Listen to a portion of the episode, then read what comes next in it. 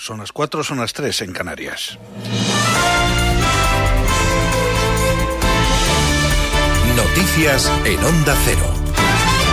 Buenas noches. El presidente electo de Estados Unidos, Joe Biden, ha señalado en su discurso de la victoria, pronunciado esta madrugada en Delaware ante miles de seguidores, que es el momento de sanar Estados Unidos. Biden ha lanzado un mensaje de concordia y ha instado a su rival, el candidato republicano Donald Trump, a reunirse para la transición de poder. Joe Biden, que será el cuadragésimo sexto presidente de Estados Unidos, ha señalado que la primera prioridad de su gestión será terminar con el coronavirus y ha pedido cooperación a sus rivales políticos para llevar a cabo la tarea.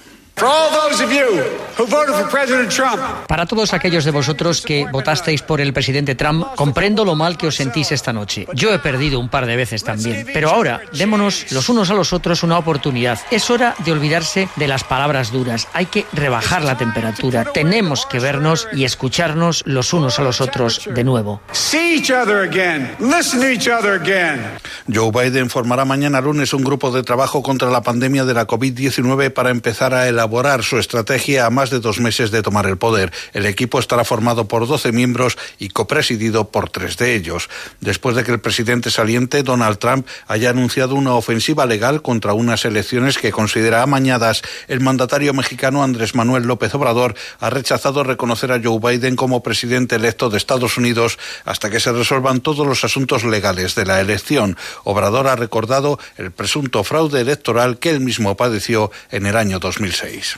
Entonces queremos eh, esperar a que eh, legalmente se resuelva el asunto de la elección en Estados Unidos. Yo no puedo este, decir eh, felicito a un candidato, felicito al otro, porque quiero esperar a que termine el proceso electoral. Se ha querido felicitar a Biden el presidente venezolano Nicolás Maduro, que también ha tenido palabras para la vicepresidenta electa Kamala Harris y ha dicho que está dispuesto a dialogar con la nueva administración demócrata. En España, el ministro de Sanidad ha anunciado que se incrementarán las medidas para frenar la pandemia de coronavirus si hace falta, aunque ha avisado Salvador Illa de que es tan importante tomar medidas como que la ciudadanía las cumpla. En una entrevista en la sexta noche, Illa ha preferido no ponerse en un escenario de confinamiento domiciliario porque las medidas actuales, ha dicho, son drásticas y severas. Yo eh, creo que el mensaje que hemos de trasladar es de mucha preocupación por la situación que tenemos, pero también de confianza en que las medidas que se están tomando son las adecuadas al nivel de, eh, epidemiológico que tenemos y que si se cumplen eficazmente por parte de todos, evitaremos ir más allá y conseguiremos una vez más doblegar la curva. El ministro también se ha referido a la celebración de la Navidad. El ministro ha avanzado que habrá que estudiar en qué condiciones epidemiológicas llegamos a las fiestas, pero no serán las mismas Navidades que en años anteriores. También ha dicho que ya existe un plan europeo de vacunación. Creo que en, mayo podremos tener ya un porcentaje de vacunación en Europa, bueno, relevante, eh, que permita ya pasar a, una, a, una, a un escenario distinto en, en, la lucha contra el COVID-19. Yo creo que podremos empezar a vacunar antes y será un proceso evidentemente gradual y habrá que empezar por ciertos colectivos, aquellos más vulnerables. Todo esto se está trabajando ya en el seno de la Interterritorial del Sistema Nacional de Salud. El vicepresidente de la Generalitat en funciones de presidente, Per Aragonés, ha advertido de que la situación en Cataluña como consecuencia de la pandemia es extremadamente grave a pesar de la ligera mejoría de los datos y ha pedido mantener la lucha constante y permanente contra el virus. Desde el punto de vista sanitario, Desde el punto de vista sanitario, hoy la situación sigue siendo extremadamente grave y lo hemos de tener muy presente porque hemos de mantener una lucha constante y permanente contra el virus. Y permanente contra el virus. Y la portavoz del Partido Popular en el Congreso, Cuca Gamarra, ha asegurado que la formación va a recurrir a Europa para defender las libertades en España ante los ataques por parte del Gobierno a la libertad educativa, al castellano o a la libertad de prensa. Según ha señalado Gamarra, Europa está en estado de alerta ante los ataques del Gobierno de España a las libertades y ha exigido al Ejecutivo, entre otras cuestiones, que se retire la iniciativa sobre el control de las fake news. Que abandonen la mentira, pero que además que abandonen la censura, porque eso es lo que representa esa iniciativa a la que mal llaman Comité de la Verdad. Esa iniciativa que ha levantado a Europa y que nos pone en el punto de mira, pero que además pone en peligro los fondos europeos. Es todo más noticias dentro de una hora y en onda cero.es. Síguenos por internet en ondacero.es.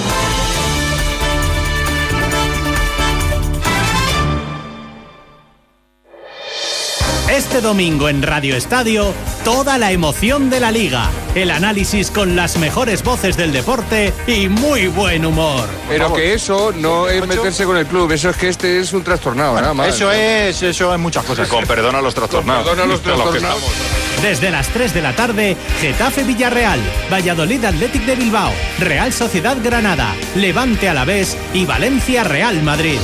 Atención especial a los encuentros de Segunda División, última etapa de la Vuelta Ciclista a España y el Gran Premio de Europa de Motociclismo en Cheste. Este domingo, desde las 3 de la tarde, Radio Estadio, con Antonio Esteba y Javier Ruiz Taboada. Toda la emoción del deporte y muy buen humor. Te mereces esta radio. Onda Cero, tu radio.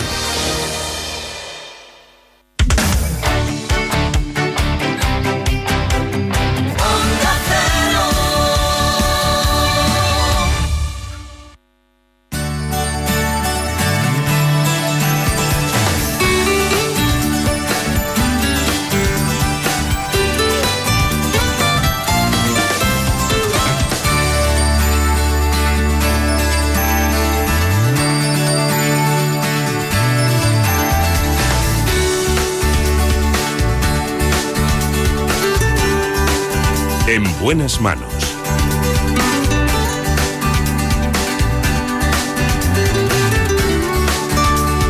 El programa de salud de Onda Cero. Dirige y presenta el doctor Bartolomé Beltrán.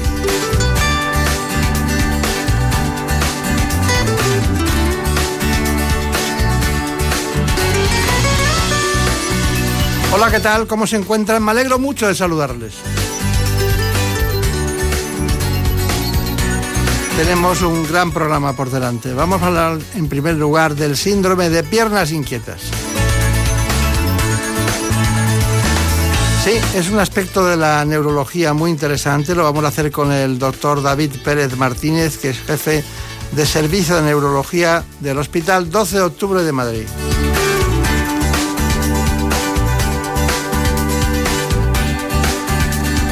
Quiero recordar antes que alrededor de un 5% de la población sufre este síndrome de piernas inquietas, que es un trastorno neurológico que afecta durante el descanso.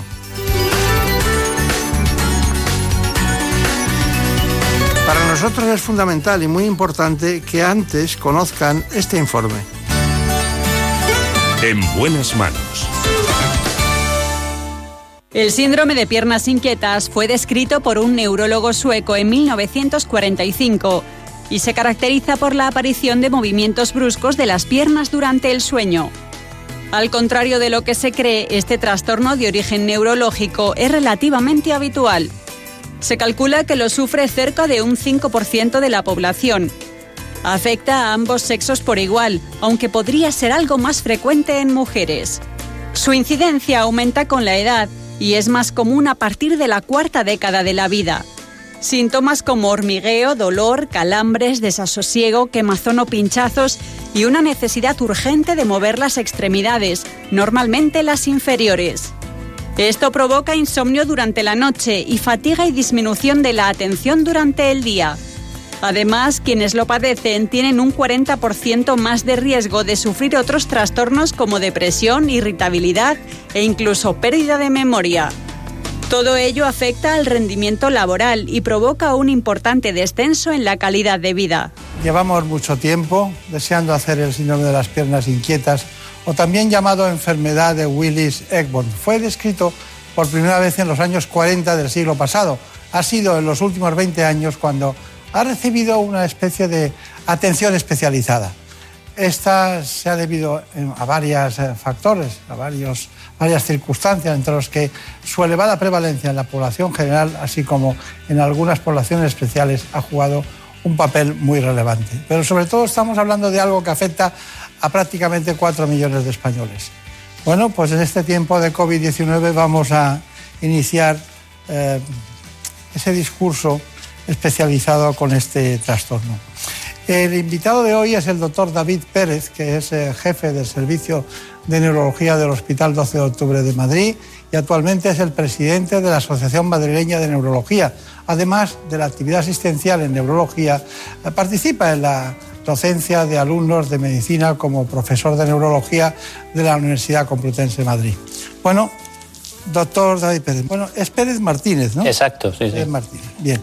Eh, doctor David Pérez, este, este asunto de las piernas inquietas, aunque venga desde hace mucho tiempo, eh, parece ser que los elementos diagnósticos, sobre todo los elementos diagnósticos, eh, había- no había correlación entre lo que decía el paciente y la manera, la posibilidad de diagnosticarlo. Eso lo ha retrasado mucho, ¿no cree usted? Exacto, yo creo que también eh, ha habido, se le ha dado poca importancia. ¿no? Eh, sí es verdad que es una enfermedad que no genera un mal pronóstico en el sentido de que los pacientes no, no van a fallecer ni van a tener ninguna eh, consecuencia grave, pero sí tiene una disminución de la calidad de vida, sobre todo en el sueño. Y en los últimos 20, 30 años ha habido cada vez una importancia mayor en mantener un sueño adecuado, en tener una mejor calidad de vida y eso ha hecho subrayar la importancia de esos elementos que nos impiden dormir adecuadamente, entre ellos el síndrome de piernas inquietas. Claro.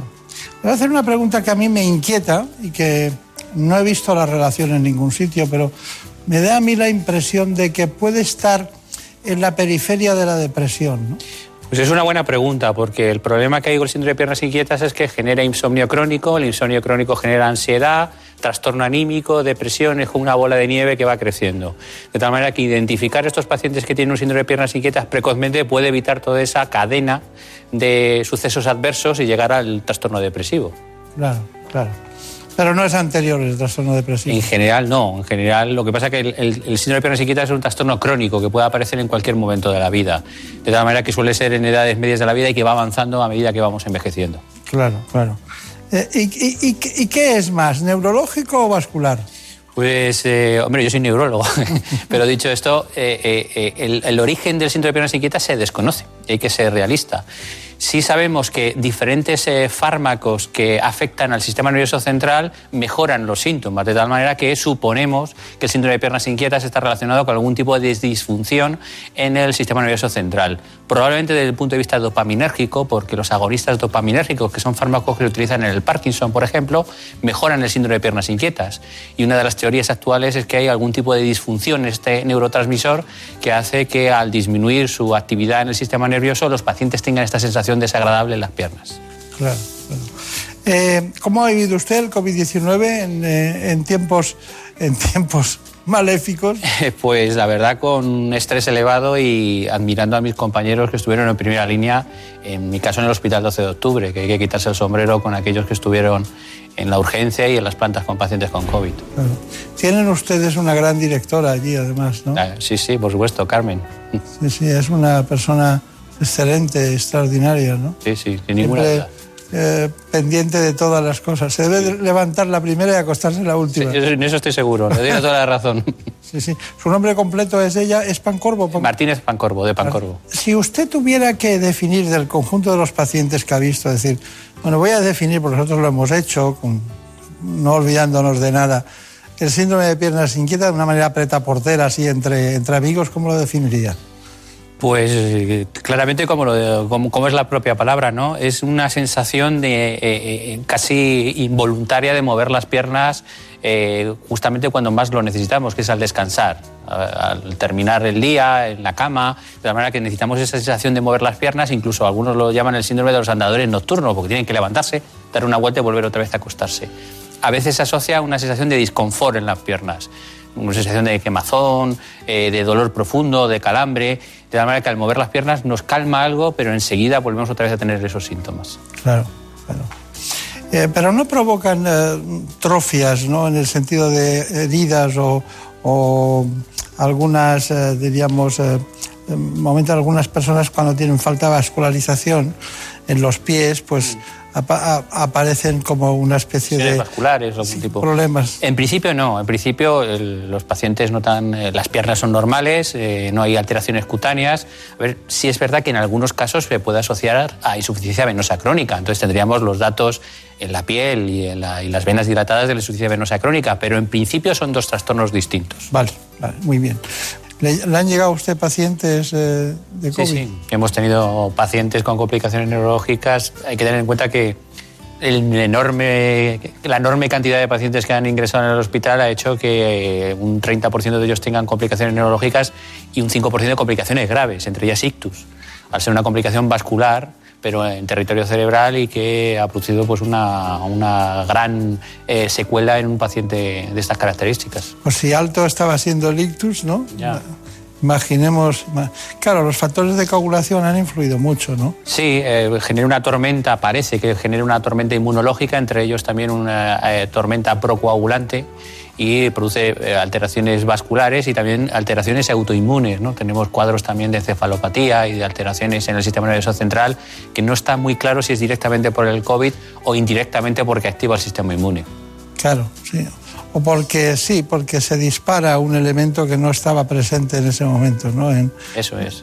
muy curioso. Pero desde luego el que tenía una patología silente o silenciosa, tal, sí que ha generado en muchos casos ese, el que se disparara todo. ¿no? Sí, los que tenían factores de riesgo, ¿no? Y parece Claro. que la hipertensión, la diabetes, eh, los- la edad, lógicamente, son factores clave. Claro, sobre todo en el ámbito del diagnóstico eh, se ha aprendido mucho en el ámbito de la medicina interna con el COVID, ¿no? De ver parámetros que antes, eh, como la ferritina o, o otros elementos que no, no- no sabíamos que podían dar un dato determinado, ¿no? Y que lo tenían.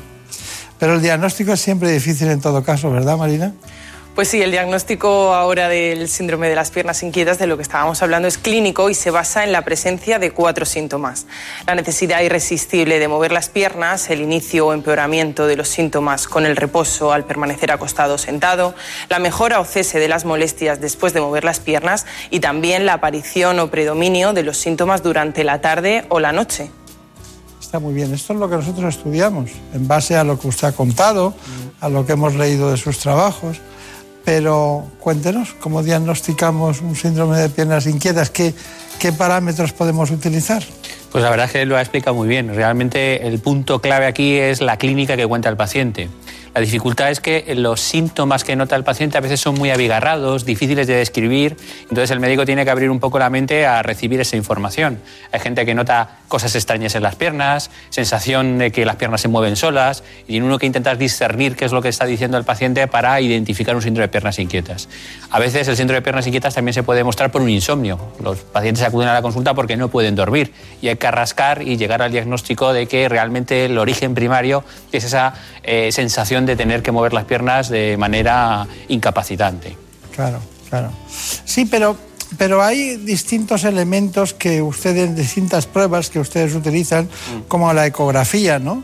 Uti- eco- Utilizan la ecografía, tengo entendido. Sí, eh, hombre, el- la prueba, el gol estándar que utilizamos nosotros para diagnosticar el síndrome de piernas inquietas son los estudios, las polisonografías nocturnas, monitorizando el movimiento de los músculos de las piernas. Es verdad que es una pierna compleja y que habitualmente se deja en aquellos casos que son dudosos. La mayoría de las veces se diagnostica clínicamente. Y luego hay una serie de pruebas que se realizan para encontrar la causa del síndrome de piernas inquietas, porque el síndrome de piernas inquietas, el 80-90% es idiopático o desconocido, pero un 10 o un 20% que es secundario a otra alteración. La alteración más frecuente es la disminución del hierro en la sangre y los depósitos de hierro. Por eso hay que medir la ferritina en la sangre, el hacer un electromiograma en algunos casos si hay sospecha de polineuropatía y una analítica completa incluyendo también, por ejemplo, pues el perfil renal, porque a veces la insuficiencia renal puede producir un síndrome de insuficiencia eh, de, alteración de síndrome de piernas inquietas. Con todas esas pruebas podemos llegar no solamente a un diagnóstico sindrómico de qué es lo que le está pasando, sino también un diagnóstico de por qué le está pasando esta causa y si afortunadamente encontramos una causa, ponerle tratamiento. Claro, claro. Eh, eh, debe ser muy difícil para los pacientes ir por un trastorno de piernas inquietas y acabar haciéndose una polisomnografía, ¿no? Sí, porque a veces no lo relacionan, ¿no? No saben por qué tienen que acabar haciendo esa prueba. es una prueba que hacen también cuando hay trastornos del sueño, ¿no? Exacto, sí, es una prueba que sirve para muchas cosas. Sobre todo sirve para cuando hay hipersonolencia, exceso de sueño, y hay pocas indicaciones cuando hay insomnio. En general, los insomnios no necesitan de estas pruebas, salvo cuando tenemos dudas de que hay movimientos, por ejemplo, periódicos durante el sueño o un síndrome de piernas inquietos que, que no estamos seguros de qué es lo que está pasando, y, y realizar esa prueba nos puede salir de dudas. Pero vuelvo a repetir, la inmensa mayoría de los casos el diagnóstico es clínico y sí solicitamos pruebas para intentar encontrar una causa del mismo. Claro. Se lo pasa bien usted con, con este, con este tema, ¿no? Yo lo paso bien viendo pacientes, también se lo digo. Y sí es verdad que eh, lo bueno que tiene nuestro trabajo es que lo pasamos bien con la relación personal con el paciente y además le podemos ayudar. O sea que matamos dos pájaros de un tiro. Estuvimos hablando con el presidente de la Sociedad Española de Neurología, el doctor Lainez, y, y enseguida nos habló de usted con este tema, ¿no?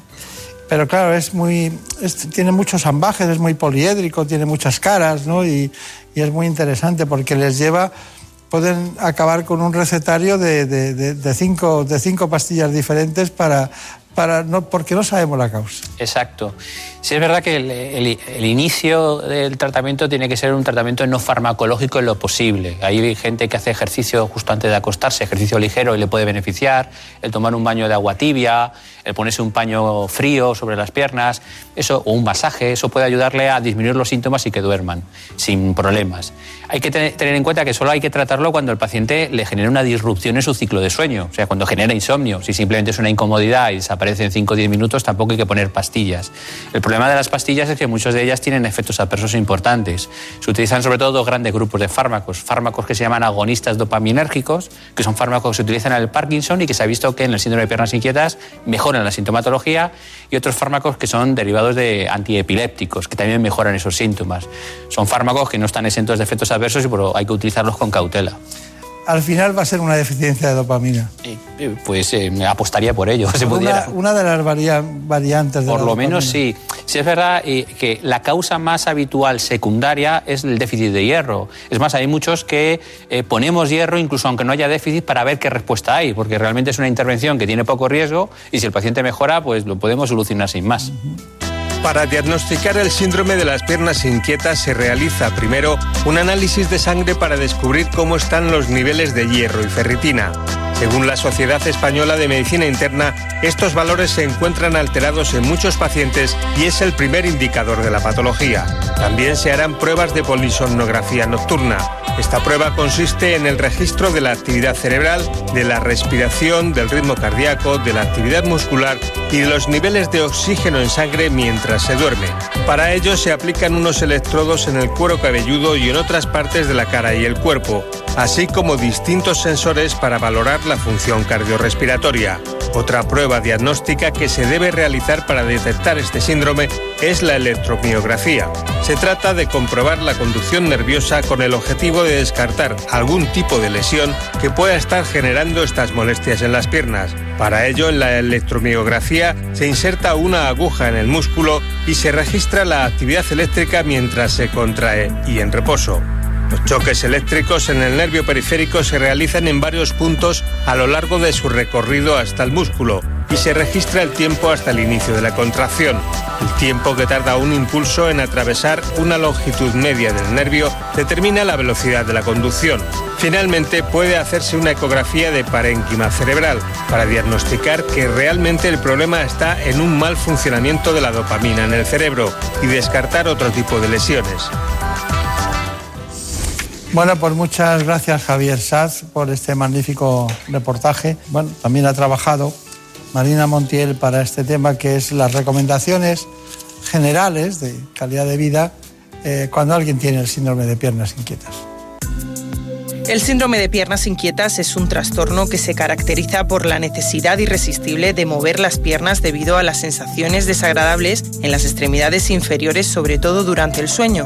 Para paliar estos síntomas, además del tratamiento farmacológico prescrito por el médico, es realmente útil seguir una serie de hábitos saludables. Se debe intentar mantener un horario de sueño organizado y que el ambiente de descanso sea tranquilo.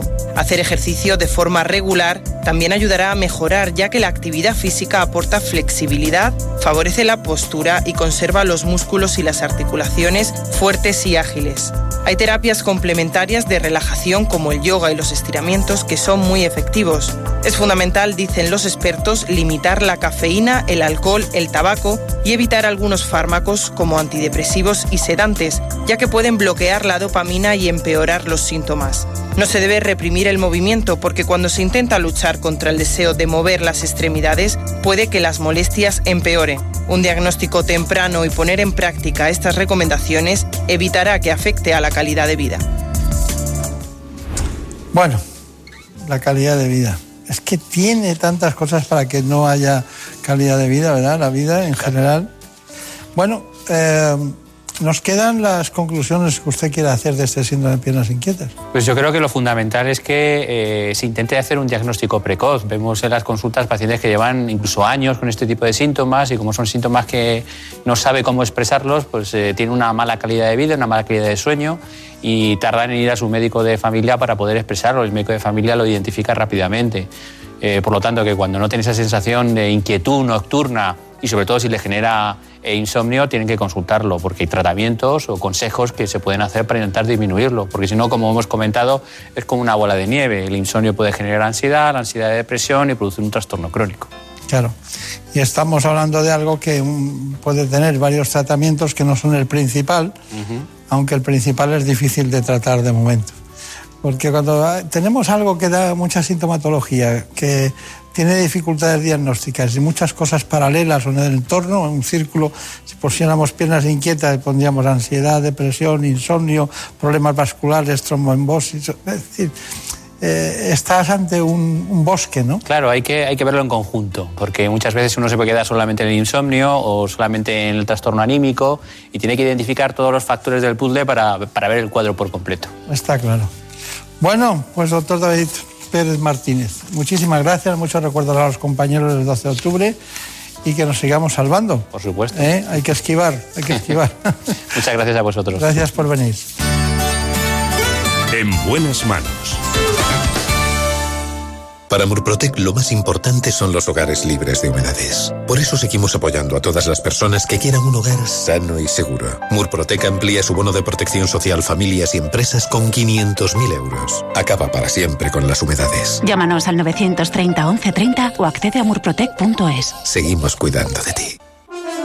Cada mañana, toda la actualidad con rigor y credibilidad. La pregunta a partir de este momento es cómo interpreta el gobierno de España esto que ustedes acaban de escuchar. Voy a preguntar a Juan de Dios Colmenero. Estamos en la puerta de este Palacio de la Moncloa porque... Vamos al Congreso con Eva Llamazares. Escueta, brevísima declaración del ministro. Corresponsal en Estados Unidos, Agustín Alcalá. El hombre que más sabe de economía en la Casa Blanca. Vamos a los periódicos. Te voy a leer los titulares que extrajeron cada uno de los diarios de la entrevista. Estamos aquí en tertulia con los asuntos de la jornada. Más de una cuestión, más de una opinión, más de un punto de vista, como siempre. Más de uno, con Carlos Alsina.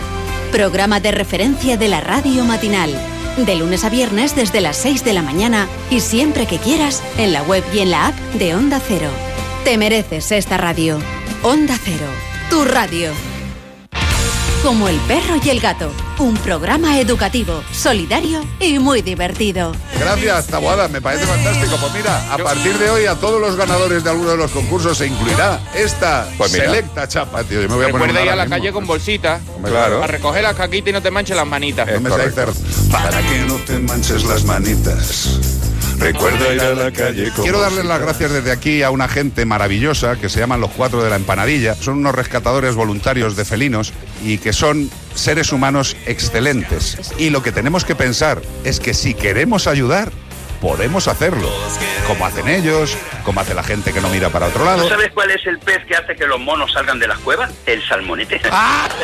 Espera, voy a consultar con el equipo. ¿Es de los mejores que hemos escuchado? Sin duda, tío. Como el perro y el gato, con Carlos Rodríguez.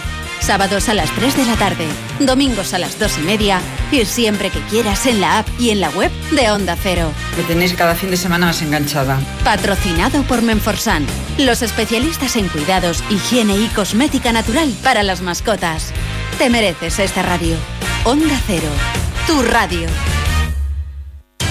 Noticias fin de semana. Juan Diego Guerrero te cuenta la actualidad de una forma ecuánime, clara y directa. Y ahora les hablamos de una operación muy importante.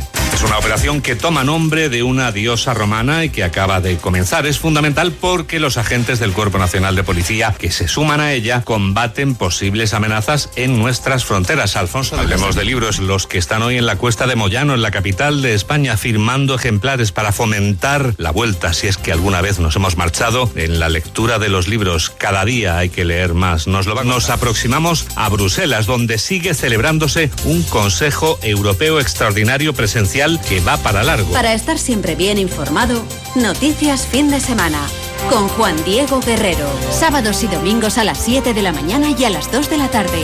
Y siempre que quieras, en la app y en la web de Onda Cero. Te mereces esta radio. Onda Cero. Tu radio. Las mejores ficciones sonoras en Onda Cero con el sello de Carlos Alsina. Fue esa noche cuando me desperté asustada. Oí a la tía Julia rezando y vi la luz del pasillo encendida. Han venido por el señorito Gerardo. Son de la CNT. No salgas. Sí que salí. Andante, El Quijote, según Trapiello. Madre en Belén. ¿Qué fue de Brian? Siente un pobre a su mesa. La hora de Chávez Nogales. Los clavos se reservaban para las crucifixiones de la Pascua. El resto del año ataban los brazos del reo al madero con una cuerda. A Brian le hicieron un nudo doble porque era muy habilidoso con las manos. Temían que pudiera desatarse antes de exhalar su último suspiro. Revive en la web y en la app de Onda Cero las mejores ficciones sonoras de la radio creadas por Carlos Alsina. Le voy a decir una cosa. La radio, aquí y ahora, es el centro mismo del universo. Te mereces esta radio. Onda Cero, tu radio.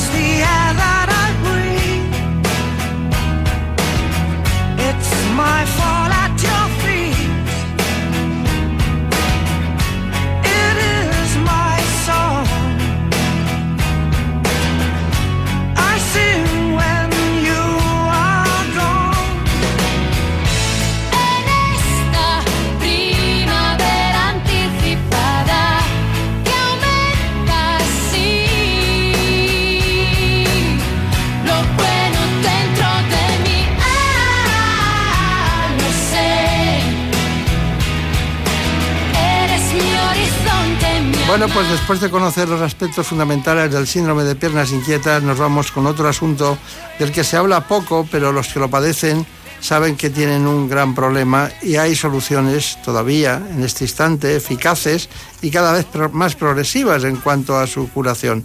Me refiero a las leucemias.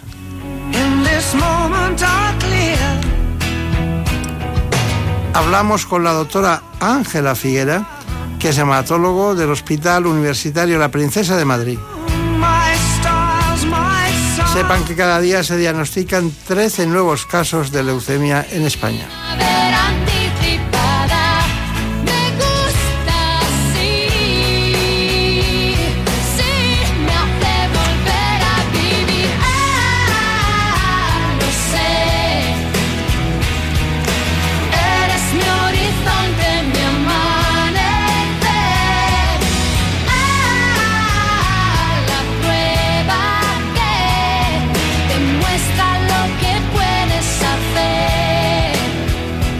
Bueno, pues aquí queda claro que es la indicación precisa en el caso de las leucemias. Lo hemos hecho con la doctora Ángela Figuera, pero antes de cualquier otra cosa nos gusta que ustedes sepan las coordenadas de nuestro informe. En buenas manos. El programa de salud de Onda Cero. La leucemia es un tipo de cáncer que afecta a los glóbulos blancos, también llamados leucocitos. Consiste en la proliferación incontrolada de una población anómala de células en la médula ósea y por lo tanto en la sangre. Y se denomina así por los términos griegos leucos, que significa blanco, y aima, que significa sangre. Esta enfermedad se divide en cuatro categorías principales. En función de la rapidez con la que avance, se habla de leucemia aguda y crónica. Y según el tipo de células a las que afecte, nos referimos a leucemia mieloide y linfoide. Sus síntomas suelen ser inespecíficos, fatiga, fiebre, infecciones, tendencia a los hematomas, por lo que a veces el diagnóstico puede realizarse por casualidad, al someterse a un análisis de sangre por otros motivos. Se estima que afecta cada año en España alrededor de 5.000 personas, y aunque los índices de curación han mejorado mucho en los últimos 25 años, todavía pierden la batalla la mitad de los pacientes adultos y dos de cada 10 niños. Aquí está con nosotros la doctora Ángela Figuera, jefa del área clínica, concretamente de hematología y hemoterapia del Hospital de la Princesa de Madrid. Muchos años la acompañan de trabajo en esta área, un área que es pionera en muchos aspectos para el conocimiento mejor de lo que es el ámbito de la oncología médica. Re- realmente eh, no todas las leucemias son iguales, ¿no? No. Entonces, entonces me gustaría saber la manera más simple y sencilla de conocer eh, ¿cómo las clasificaría usted en general? Hay dos grupos principales que son las leucemias crónicas, que son leucemias lentas, que mm, se puede convivir con ellas muchos años y que casi siempre aparecen en personas más mayores. Y luego están las leucemias agudas, que son enfermedades mucho más malas, mucho más agresivas, que pueden matar al paciente fácilmente y que aparecen a cualquier edad, pero son muy diferentes de las leucemias crónicas. Claro. Y luego en grupos de edad estamos, podemos hablar de niños, adultos y mayores. ¿eh? En ese sentido, ¿qué me dice? En los niños la única leucemia que aparece prácticamente es la leucemia aguda linfoblástica, que es un tipo de leucemia que además es bastante curable. Y en, en la gente, en los adolescentes y adultos jóvenes aparece cualquier tipo de leucemia, incluso pueden aparecer algunas leucemias crónicas, pero la más frecuente es la leucemia aguda mieloblástica, que es una leucemia bastante mala. Y en la gente mayor, en cambio, suele aparecer las leucemias crónicas, sobre todo la leucemia linfática crónica, que es una leucemia bastante frecuente a partir de los 70 años. Claro, claro. Bueno, eh, nos da la impresión de que estamos ante un grupo de enfermedades en las que, eh, bueno, lo más importante es el poder diagnosticarlas. Y ustedes tienen más facilidad, a lo mejor, que aquellos problemas oncológicos que necesitan biopsia líquida o otro, tipo de componente. Eh, ¿Cuál es el diagnóstico de la leucemia? ¿Cómo lo, lo fabrican ustedes? La leucemia se diagnostica en la sangre, es muy fácil, un análisis de sangre normal y el paciente puede manifestar fundamentalmente cansancio, palidez, hematomas con cierta facilidad o incluso alguna infección rara, tórpida, que está durando más de lo normal. Entonces se le hace una analítica. La mayor parte de las veces vienen diagnosticados por los médicos de atención primaria, que son los que les hacen el primer análisis, y vemos que tienen una anomalía en la sangre muy evidente, que es muy fácil de ver, Claro. no solo porque tienen bajas las cifras de, an- de anemia, trombopenia y falta de leucocitos, sino además porque tienen unas células raras en la sangre que no deberían tener, que son las células malas de la leucemia, las células neoplásicas. Eh, mm, e- es curioso, pero mm, eh, yo veo personas que tienen leucemia, no, no la puedo filiar en el caso de porque no les he preguntado el apellido, ¿no? Pero, pero uno de 10 años con leucemia hace poco, una, una persona adulta, 45 años, me decía, estoy fenomenal. Claro, es que las leucemias crónicas, aparte de que se convive relativamente bien con ellas, incluso no tratándolas, la mayor parte de ellas tienen muy buenos tratamientos. La leucemia linfática crónica tiene unos tratamientos ahora excelentes y otra leucemia, que es la leucemia mieloide crónica, incluso tiene un tratamiento oral que es curativo. ¿eh? Es curativo en muchos pacientes, por eso se encuentran muy bien y se puede convivir muy bien con ellas y además ha ha habido unos avances impresionantes en los últimos 10 años. ¿Cuál es, ¿Cuál es el pronóstico en general? ¿no?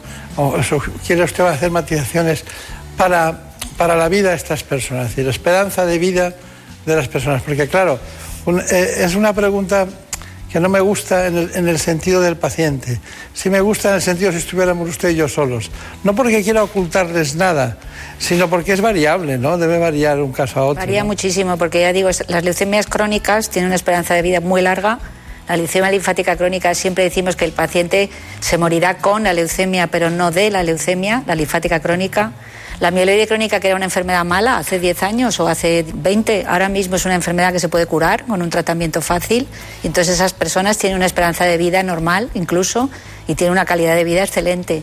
En cambio, las leucemias agudas, especialmente las mieloblásticas, que son las que afectan como le he dicho, entre los adultos, jóvenes o gente de 60, 65, es una enfermedad malísima que puede matarte en menos de ocho meses y que necesita un tratamiento intensivo y el tratamiento es muy complicado.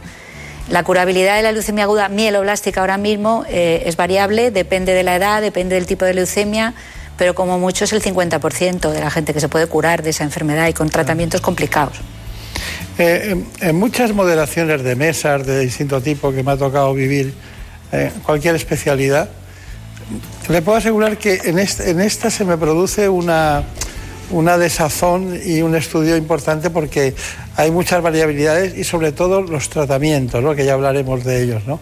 Eh, o sea, lo que me pasa es correcto. Totalmente. La leucemia aguda es como un coco, es como a todo el mundo le da muchísimo miedo. La sola palabra leucemia a la gente le produce muchísima inquietud. Si encima añades la palabra aguda, que suena como uff, me voy a morir ya, ¿no? Y en cierta forma es verdad, porque las leucemias agudas son malísimas y Claro. por tanto hay que tratarlas y hay que explicar muy bien a las personas en qué va a consistir el tratamiento, cómo van, cómo van a ir superando las distintas fases. Es un diagnóstico muy terrible. En cambio, si les decimos que tiene una leucemia crónica, al principio se asustan mucho porque equiparan la misma palabra a un mal pronóstico y sin embargo, como ya le digo, tienen luego muy buen tratamiento, bastante buena evolución y, y bastante curabilidad. Claro, claro. Eh, aquella, aquella, aquella hematología en relación con las células formes de la sangre y aquella hematología en relación con las transfusiones eh, es, un, es un asunto no menor, pero muy apartado del tema del que estamos hablando usted y yo y más apartada aún de los trasplantes. eh. No tanto, porque ahora mismo hay que mirar al microscopio para diagnosticar una leucemia sigue siendo importante mirar al microscopio. Entonces, hay que contar el número de células que tiene la persona en la sangre por milímetro cúbico y hay que mirarlas y decir, uy, estas células son raras y esas células son las células malas, las leucémicas, lo que llamamos blastos. Claro. Entonces eso eh, no está apartado de la práctica, al revés, sigue teniendo vigencia. Lo que pasa es que ahora disponemos de un armamentario diagnóstico muchísimo más amplio que solo el microscopio, como se hacía antes. Estaba yo pensando eh, que los leucocitos son de distinto tipo, ¿no? Sí. Hay tres tipos de leucocitos fundamentales. Los que se llaman granulocitos, dentro de los cuales están los neutrófilos. Los neutrófilos son la principal defensa de la infección que tenemos. Luego están los linfocitos, que son los que se, se dedican a la inmunidad. Y hay otros que son los monocitos que hacen las dos cosas, Mm. sobre todo defensa. Claro. Entonces, leucocito y linfocito no es lo mismo, pero vamos. He visto especialistas que con diferentes sustancias dicen, hombre, está aumentando los, los leucocitos con esto, dice, y se ponen muy contentos los inmunólogos, ¿no? Porque Claro. están viendo un factor que les hace subir. Bueno, eh, ¿por qué se presume en, en los trasplantes de, de médula? ¿Cuál es el, el factor? Pues porque son terapias muy complicadas, muy duras para los pacientes, muy complejas para los médicos y el personal sanitario que les atendemos. Es un proceso muy largo, dura un trasplante, son casi tres años, cuatro años de tratamiento continuado y de vigilancia. Y entonces, claro, cuando salen bien es una alegría maravillosa. Primero porque estás combatiendo una enfermedad absolutamente mortal si no lo haces. Y segundo porque el esfuerzo que requiere por parte de todo el mundo, del paciente y de toda la, la, eh, la sanidad es brutal. Entonces eso genera mucha alegría y mucho orgullo. ¿Cuál es el retrato robot del, del paciente susceptible de, de tener un trasplante? Tiene que ser una persona menor de 70 años, hemos ampliado muchísimo la edad, hasta hace poco eran 50. Cuando yo empecé la hematología no hacíamos trasplantes hasta los, más, que hasta los 45. Menos de 70 tiene que tener una enfermedad suficientemente grave y suficientemente eh, mortal como para un tratamiento tan complejo, porque la propia mortalidad del trasplante en algunos casos llega al 25, al 20%, que se puede morir por toxicidad del propio trasplante. Por tanto, tiene que ser una persona que tiene una enfermedad suficientemente grave tiene un estado físico suficientemente bueno para aguantar ese embate y eh, tiene que tener una serie, digamos, de. La leucemia tiene que ser de suficiente riesgo para que merezca la pena pasar por el propio riesgo tóxico que el, trasplante supone. Claro. Me imagino que la compatibilidad por llamarle la histo- histocompatibilidad, que también son un tipo de tejido muy específico, eh, debe ser un tema fundamental para ustedes, ¿no? Hasta hace poco sí que lo era, es decir, cuando empezamos a hacer trasplantes había tenías solamente los únicos donantes posibles eran el propio trasplante, el autólogo, que solo se hace en algunas enfermedades, y para curar la leucemia aguda necesitábamos un hermano compatible. Las familias han reducido mucho en España y en todas partes, y ahora es muy difícil tener más de un hermano, y si tienes un hermano solo tienes un 25% de posibilidades de que sea igual, porque se hereda la mitad del padre y la mitad de la madre. Pero se crearon entonces los registros de donantes internacionales. Ahora mismo hay en el mundo 32 millones de donantes altruistas. 32 millones, se dice pronto. De ellos la mayor parte están en Europa, especialmente en Alemania. En España hasta hace poco teníamos pocos donantes, pero ahora hemos llegado ya a 500.000 donantes, que son muchísimos. Damos preferencia a los donantes españoles como donantes altruistas y la probabilidad de que una persona cualquiera pueda encontrar un donante HLA idéntico, idéntico, idéntico, como si fuera un hermano, en esos 32 millones es casi del 87%. Es muy alta. Y encima, para el otro 15% que no encuentran donante, existe la posibilidad de trasplantarse ahora de un familiar que sea medio idéntico, lo que se llama haplo idéntico. De forma que los padres se pueden trasplantar de los hijos Claro. y los hijos de los padres o de hermanos que no sean compatibles. Eso llevamos haciéndolo menos tiempo, pero funciona fenomenal. Claro. Usted ha dicho que en España con 500.000 donantes estamos bien, estamos bien dotados, pero cuando ha hablado de, de 32 millones en Alemania que... No, 32 en, en el mundo entero. Ah, en el mundo En entero. Alemania no sé cuántos había últimamente, pero andan por mm, entre 10 11 millones de donantes. Son Lo tienen muy bien organizado, sí. ¿Y por qué? ¿Y por qué? ¿Cuál es el fenómeno sociológico? Pues porque empezaron pronto, porque tu- eh, aplicaron una tecnología muy moderna que hemos tardado en aplicar en otros sitios y porque reclutaron un montón de gente joven y tienen unos donantes además que son todos menores de 40 años y lo tienen súper bien organizado. Entonces durante mucho tiempo hemos estado usando donantes alemanes, ahora preferenciamos los donantes españoles, Claro, claro. que también funciona muy bien, ¿eh? Tenemos un testimonio, tenemos un, un caso de un testimonio de donante de médula. Es el caso de Javier Hurtado, que usted lo conoce perfectamente, para hacernos a la idea de la, de la patética realidad y también de la alegría de esa realidad en este caso. Ser donante de médula es distinto a ser un donante de sangre porque efectivamente hay dos opciones de donación. Una que es a través de sangre periférica, es decir, te sacan sangre, te la filtran y esa se la dan a un paciente, o bien una cirugía. Claro, cuando te planteas eso dices, es que me puede tocar hacer una cirugía, ¿no? Y, y cuando te planteas algo así de generoso, dar un órgano tuyo a alguien, yo creo que cualquier cosa mm, te compensa. Es decir, mira, pues si tengo que hacer este esfuerzo, lo hago porque me gustaría que otra persona lo hiciera por mí. Y eso te llena. Te llena el saber que, que hay pocos, pocos donantes que sean compatibles con una misma persona. Y eso, pues dices, sí, ¿por qué no puedo ser yo? Y surge un, donante que puede surgir en cualquier país del mundo. Puede ser aquí en Sudáfrica, en América, en Estados Unidos, donde sea.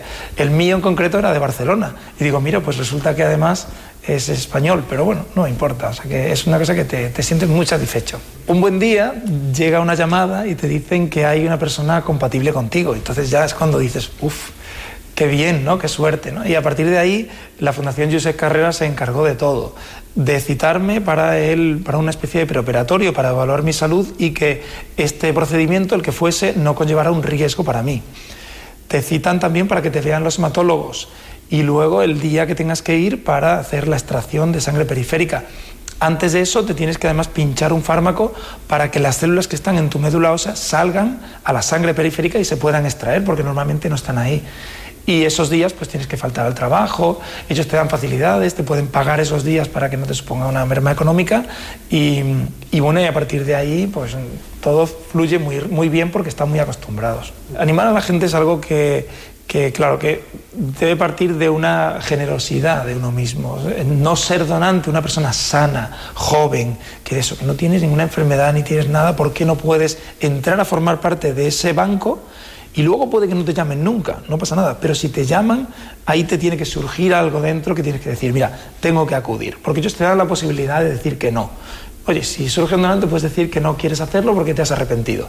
Pero en ese momento creo que la parte humana nuestra tiene que salir. Y, y el inicio es que te saquen un botecito de sangre que vaya a un banco. A partir de ahí, cuando la gente haga eso, todo tiene que circular y tiene que ser una parte que nos tiene que salir, humana.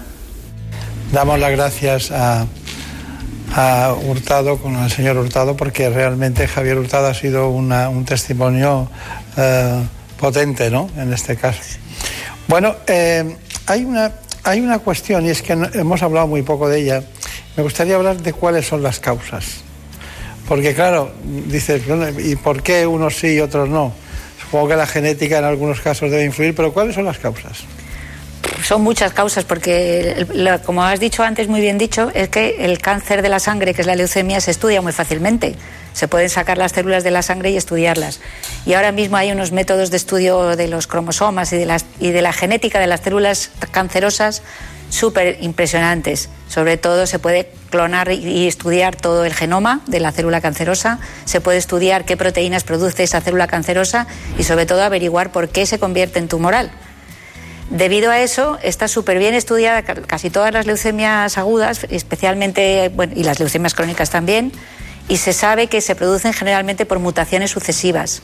Es decir, primero se produce una mutación que hace que esa célula tenga una cierta ventaja sobre las demás en la médula ósea, y después se va añadiendo otra serie de mutaciones, de forma que llega un momento en que esa célula es como un, eh, digamos, un tanque que es capaz de abrumar a todas las demás, de inhibir a todas las demás y de eh, proliferar en la médula ósea hasta ocuparla por entero.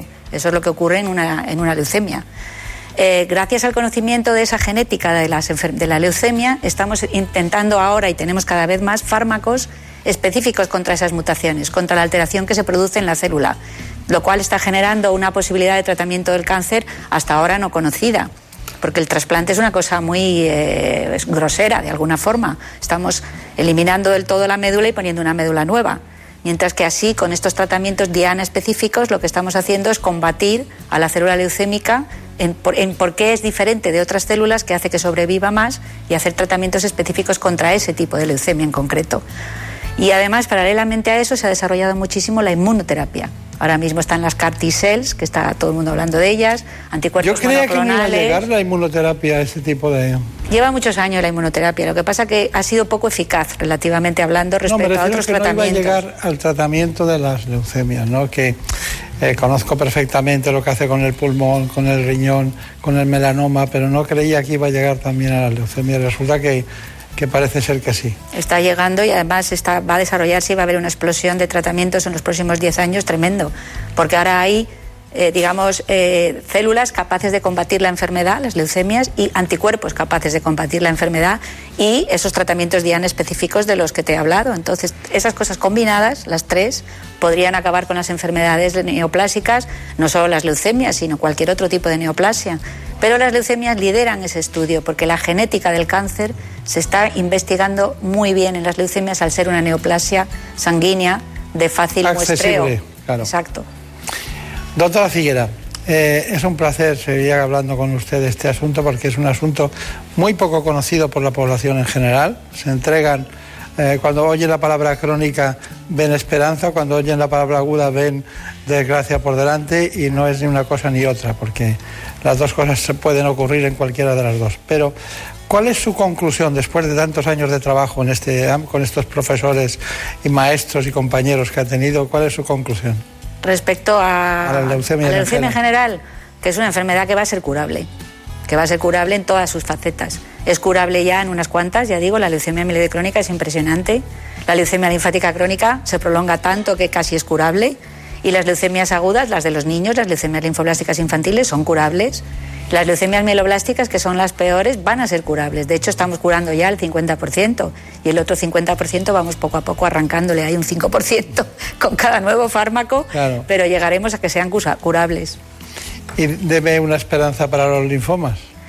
Pues lo mismo, porque es que los linfomas pasa lo mismo, se van conociendo cada vez más, cada vez hay más tratamientos, no solo quimioterapia, sino también tratamientos diana específicos. Las células linfomatosas también tienen las mismas mutaciones que las leucemias y por tanto los tratamientos estos que os digo diana específicos antitumorales son aplicables igualmente a cualquier otro tipo de tumor, linfoma, mieloma o cualquier tumor sólido. O sea que por ahí vamos por un camino muy bueno y muy esperanzador. Bueno, pues espero que usted consiga parte de ese camino, ¿no? Ojalá. Que lo vaya allanando para llegar al objetivo final, que es curar, ¿no? Que es la gran función. Desde luego. Porque realmente cuando caen en sus manos eh, se produce una relación muy específica, ¿no? Parece que comparten, ¿no? es, es más que la medicina personalizada una leucemia, ¿no?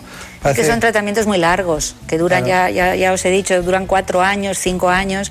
Entonces esos tratamientos además vienen a la consulta, están hospitalizados seis semanas y después vienen a la consulta una vez a la semana, durante un montón de tiempo. Entonces, claro, acaban siendo amigos, desde luego, a veces familia y les queremos mucho y sobre todo si salen adelante es una relación muy estrecha. Está bien. Pues doctora Ángela Figuera, ha sido un placer, muchos Igualmente. recuerdos a sus compañeros, muchas gracias por venir. Muchas gracias. Y recuerdos a los compañeros también de la princesa, muchas gracias. Muchísimas gracias. En buenas manos. El programa de salud de Onda Cero. Dirige y presenta el doctor Bartolomé Beltrán. Más de uno lo tiene todo. Información imparcial, debates plurales, entrevistas que marcan la actualidad. También tiene entretenimiento y cercanía. Los humoristas más valorados. Pero además tiene algo que el resto no tiene. Tiene ingenio y creatividad, sorpresa e innovación. Tiene a Carlos Alsina. Bien, hoy lo vamos a hacer todo al revés. El objetivo que tenemos es no poner un pie en el estudio de radio contándoles lo que sucede y lo que suena aquí fuera. Estamos en Onda Cero transmitiendo el entierro de Benito Pérez Galdós. Estamos eh, emitiendo desde la Plaza de la Nos hemos venido hoy aquí a hacer una inmersión, enterarnos de cómo es un día cualquiera en la vida de quienes trabajan la tierra, de quienes Todo en un solo programa. Más de uno. Con Carlos Alsina. De lunes a viernes a las 6 de la mañana y siempre que quieras en la app y en la web de Onda Cero. Te mereces esta radio. Onda Cero. Tu radio. Por fin no es lunes. Las mañanas más entretenidas del fin de semana. Historias curiosas, interesantes entrevistas, anécdotas y muy buen humor. Hay bromas que duran demasiado tiempo y un belga tiene el récord. Ay, pobre, un belga que lleva nueve años recibiendo pizzas que nunca ha pedido. Vamos a resolver la duda de la semana. ¿Cómo nos estimulan ciertas bebidas? Por ejemplo, el café. A algunos, a algunos les provoca un efecto muy claro y a otros todo lo contrario. Nada, cero. Esta mañana hemos querido sentar en nuestra mesa, la mesa de por fin no es lunes, a un científico y a un economista. ¿Son enfoques incompatibles? ¿Es tanta la distancia que los separa? Por fin no es lunes. Sábados y domingos a las 8 de la mañana y siempre que quieras en la app y en la web de Onda Cero. Con Jaime Cantizano. Te mereces esta radio. Onda Cero. Tu radio. El penalti a Lopanenka consiste en dar una patada suave al balón por su cara inferior, intentando hacer que entre por encima del guardameta mediante una vaselina. Fue usado por primera vez por Antolín Panenka en la final de la Eurocopa de 1976 entre Checoslovaquia y Alemania durante la tanda de penaltis. El último jugador en lanzar era Panenka y con este tiro convirtió a Checoslovaquia en campeona de Europa por primera vez en la historia. Desde entonces muchos jugadores han imitado este lanzamiento, entre ellos Zidane, que anotó de esta manera en la final del Mundial de Alemania en 2006, en el que fue su último partido como profesional. Grandes jugadas y deportistas, partidos para el recuerdo. Vive en Radio Estadio cada fin de semana el mejor fútbol. Los sábados a las 3 y media de la tarde y domingos a las 3, con Antonio Esteba y Javier Ruiz Taboada.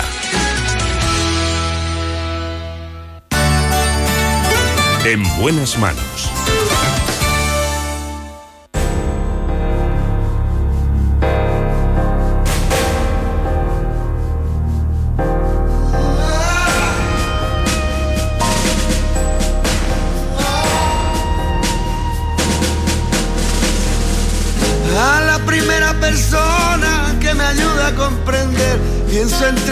Mi tiempo, pienso entregarle mi fe.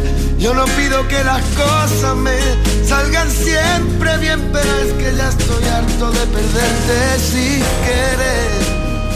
Llegó el momento de conocer las noticias que se han producido en España y en el mundo en la última hora. Les dejo con mis compañeros de los servicios informativos. A la primera persona que me ayude a salir de este infierno en el que yo mismo decidí vivir. Le regalo cualquier tarde para los dos. Lo que digo es que ahora mismo ya no tengo ni siquiera dónde estar. El oro pa' quien lo quiera, pero si hablamos de ayer, es tanto lo que he bebido y sigo teniendo sed.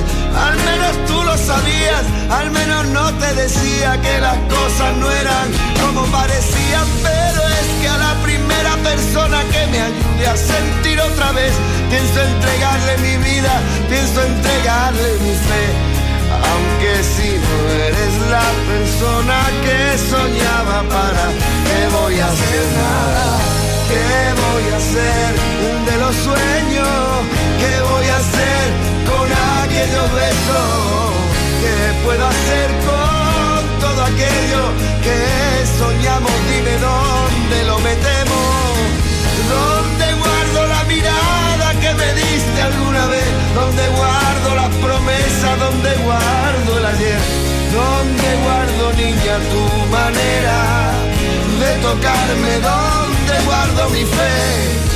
Aunque lo diga la gente, yo no lo quiero escuchar. No hay más miedo que el que se siente cuando ya no sientes nada. Tú lo ves tan fácil, hay amor, pero es que cuanto más sencillo tú lo ves, más difícil se me hace. A la primera persona que me ayude a caminar, pienso entregarle mi tiempo, pienso entregarle hasta el mar.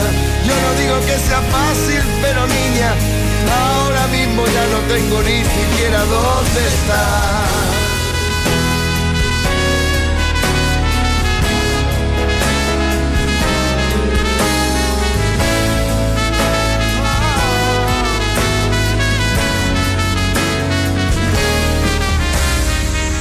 A la primera persona que no me quiera juzgar, pienso entregarle caricia que yo tenía guardadas. Yo no pido que las cosas me salgan siempre bien, pero es que ya estoy harto de perderte. Y a la primera persona que me lleve a la Son las 5, son las 4 en Canarias.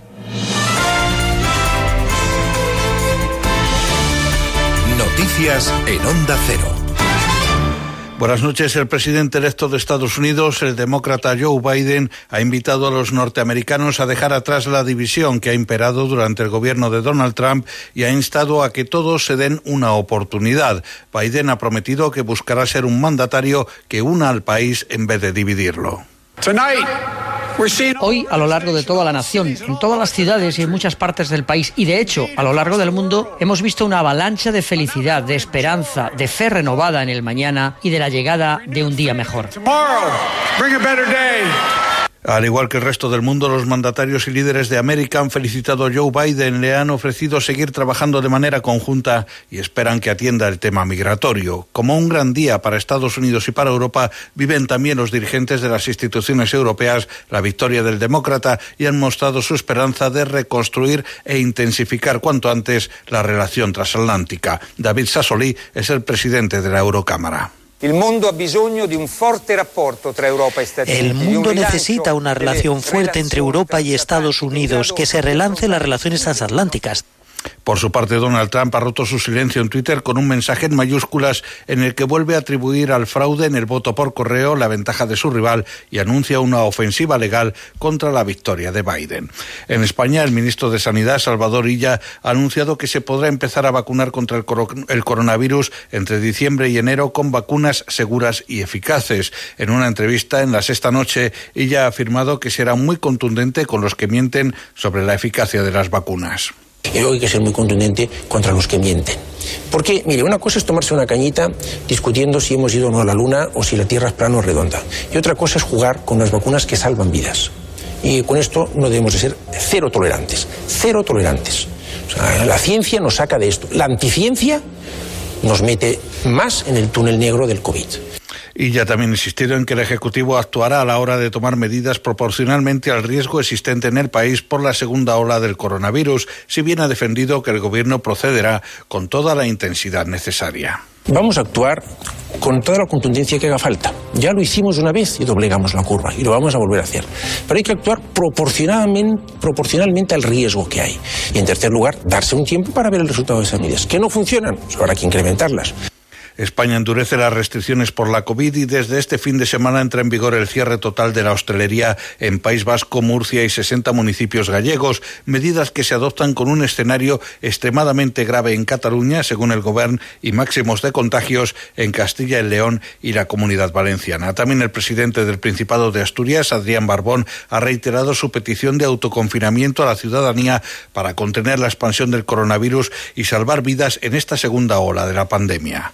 Por eso os quiero recomendar abiertamente que asumamos una regla, cada uno de nosotros, en nuestro comportamiento. Y es que tenemos que tender a autoconfinarnos. Es decir, a reducir al máximo posible nuestras salidas, más que para trabajar, los que por suerte podemos trabajar, para estudiar o para eh, hacer las compras. La portavoz del Partido Popular en el Congreso, Cuca Gamarra, ha asegurado que la formación va a recurrir a Europa para defender las libertades en España ante los ataques por parte del Gobierno a la libertad educativa, al castellano o a la libertad de prensa. Según Gamarra, Europa está en estado de alerta ante los ataques del Gobierno de España a las libertades. Ese comité que ha alertado a Europa no es una exigencia de Europa. Hoy el portavoz de Europa deja claro que España, que Europa está alerta ante esta amenaza a la libertad de expresión y a la libertad de prensa. Es el mundo al revés. Tenemos el gobierno de la mentira que dice que promueve un comité de la verdad. Y el vicepresidente del gobierno catalán en funciones de presidente, Per Aragonés, ha dicho que se pone al servicio de Esquerra Republicana para ser el candidato a la presidencia de la Generalitat. Aragonés ha asegurado que hoy el independentismo representa el único movimiento de todo el Estado español que es verdaderamente transformador. Pero todo esto lo hacemos a pesar de un expolio fiscal que continúa, que no se confina, a pesar de no disponer de todas las herramientas y a pesar de que muchas veces vemos un Estado que no lo tenemos al lado, sino enfrente. Imaginad qué es lo que realmente podríamos hacer, no solo en la lucha contra la pandemia, sino en la lucha para construir este futuro colectivo si tuviésemos todas las herramientas de un Estado independiente. Es todo, más noticias dentro de una hora y en ondacero.es. Síguenos por internet en ondacero.es.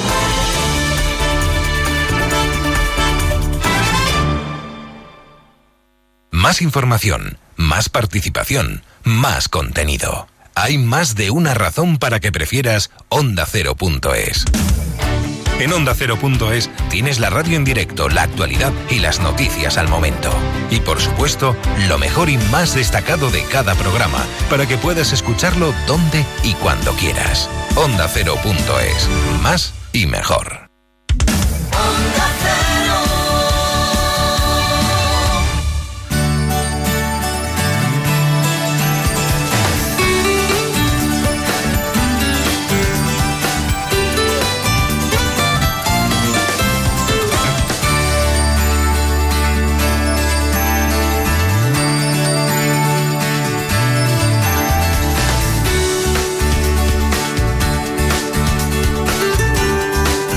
En buenas manos.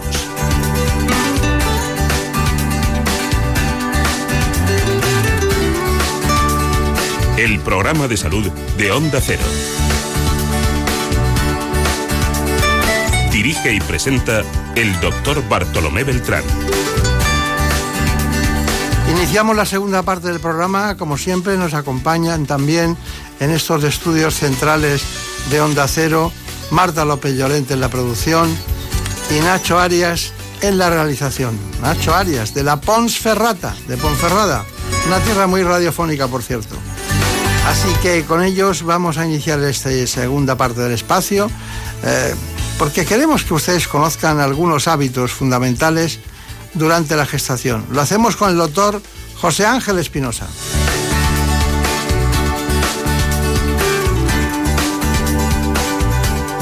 Él trabaja en el Hospital San Francisco de Asís de Madrid y es director de la unidad de parto afectivo.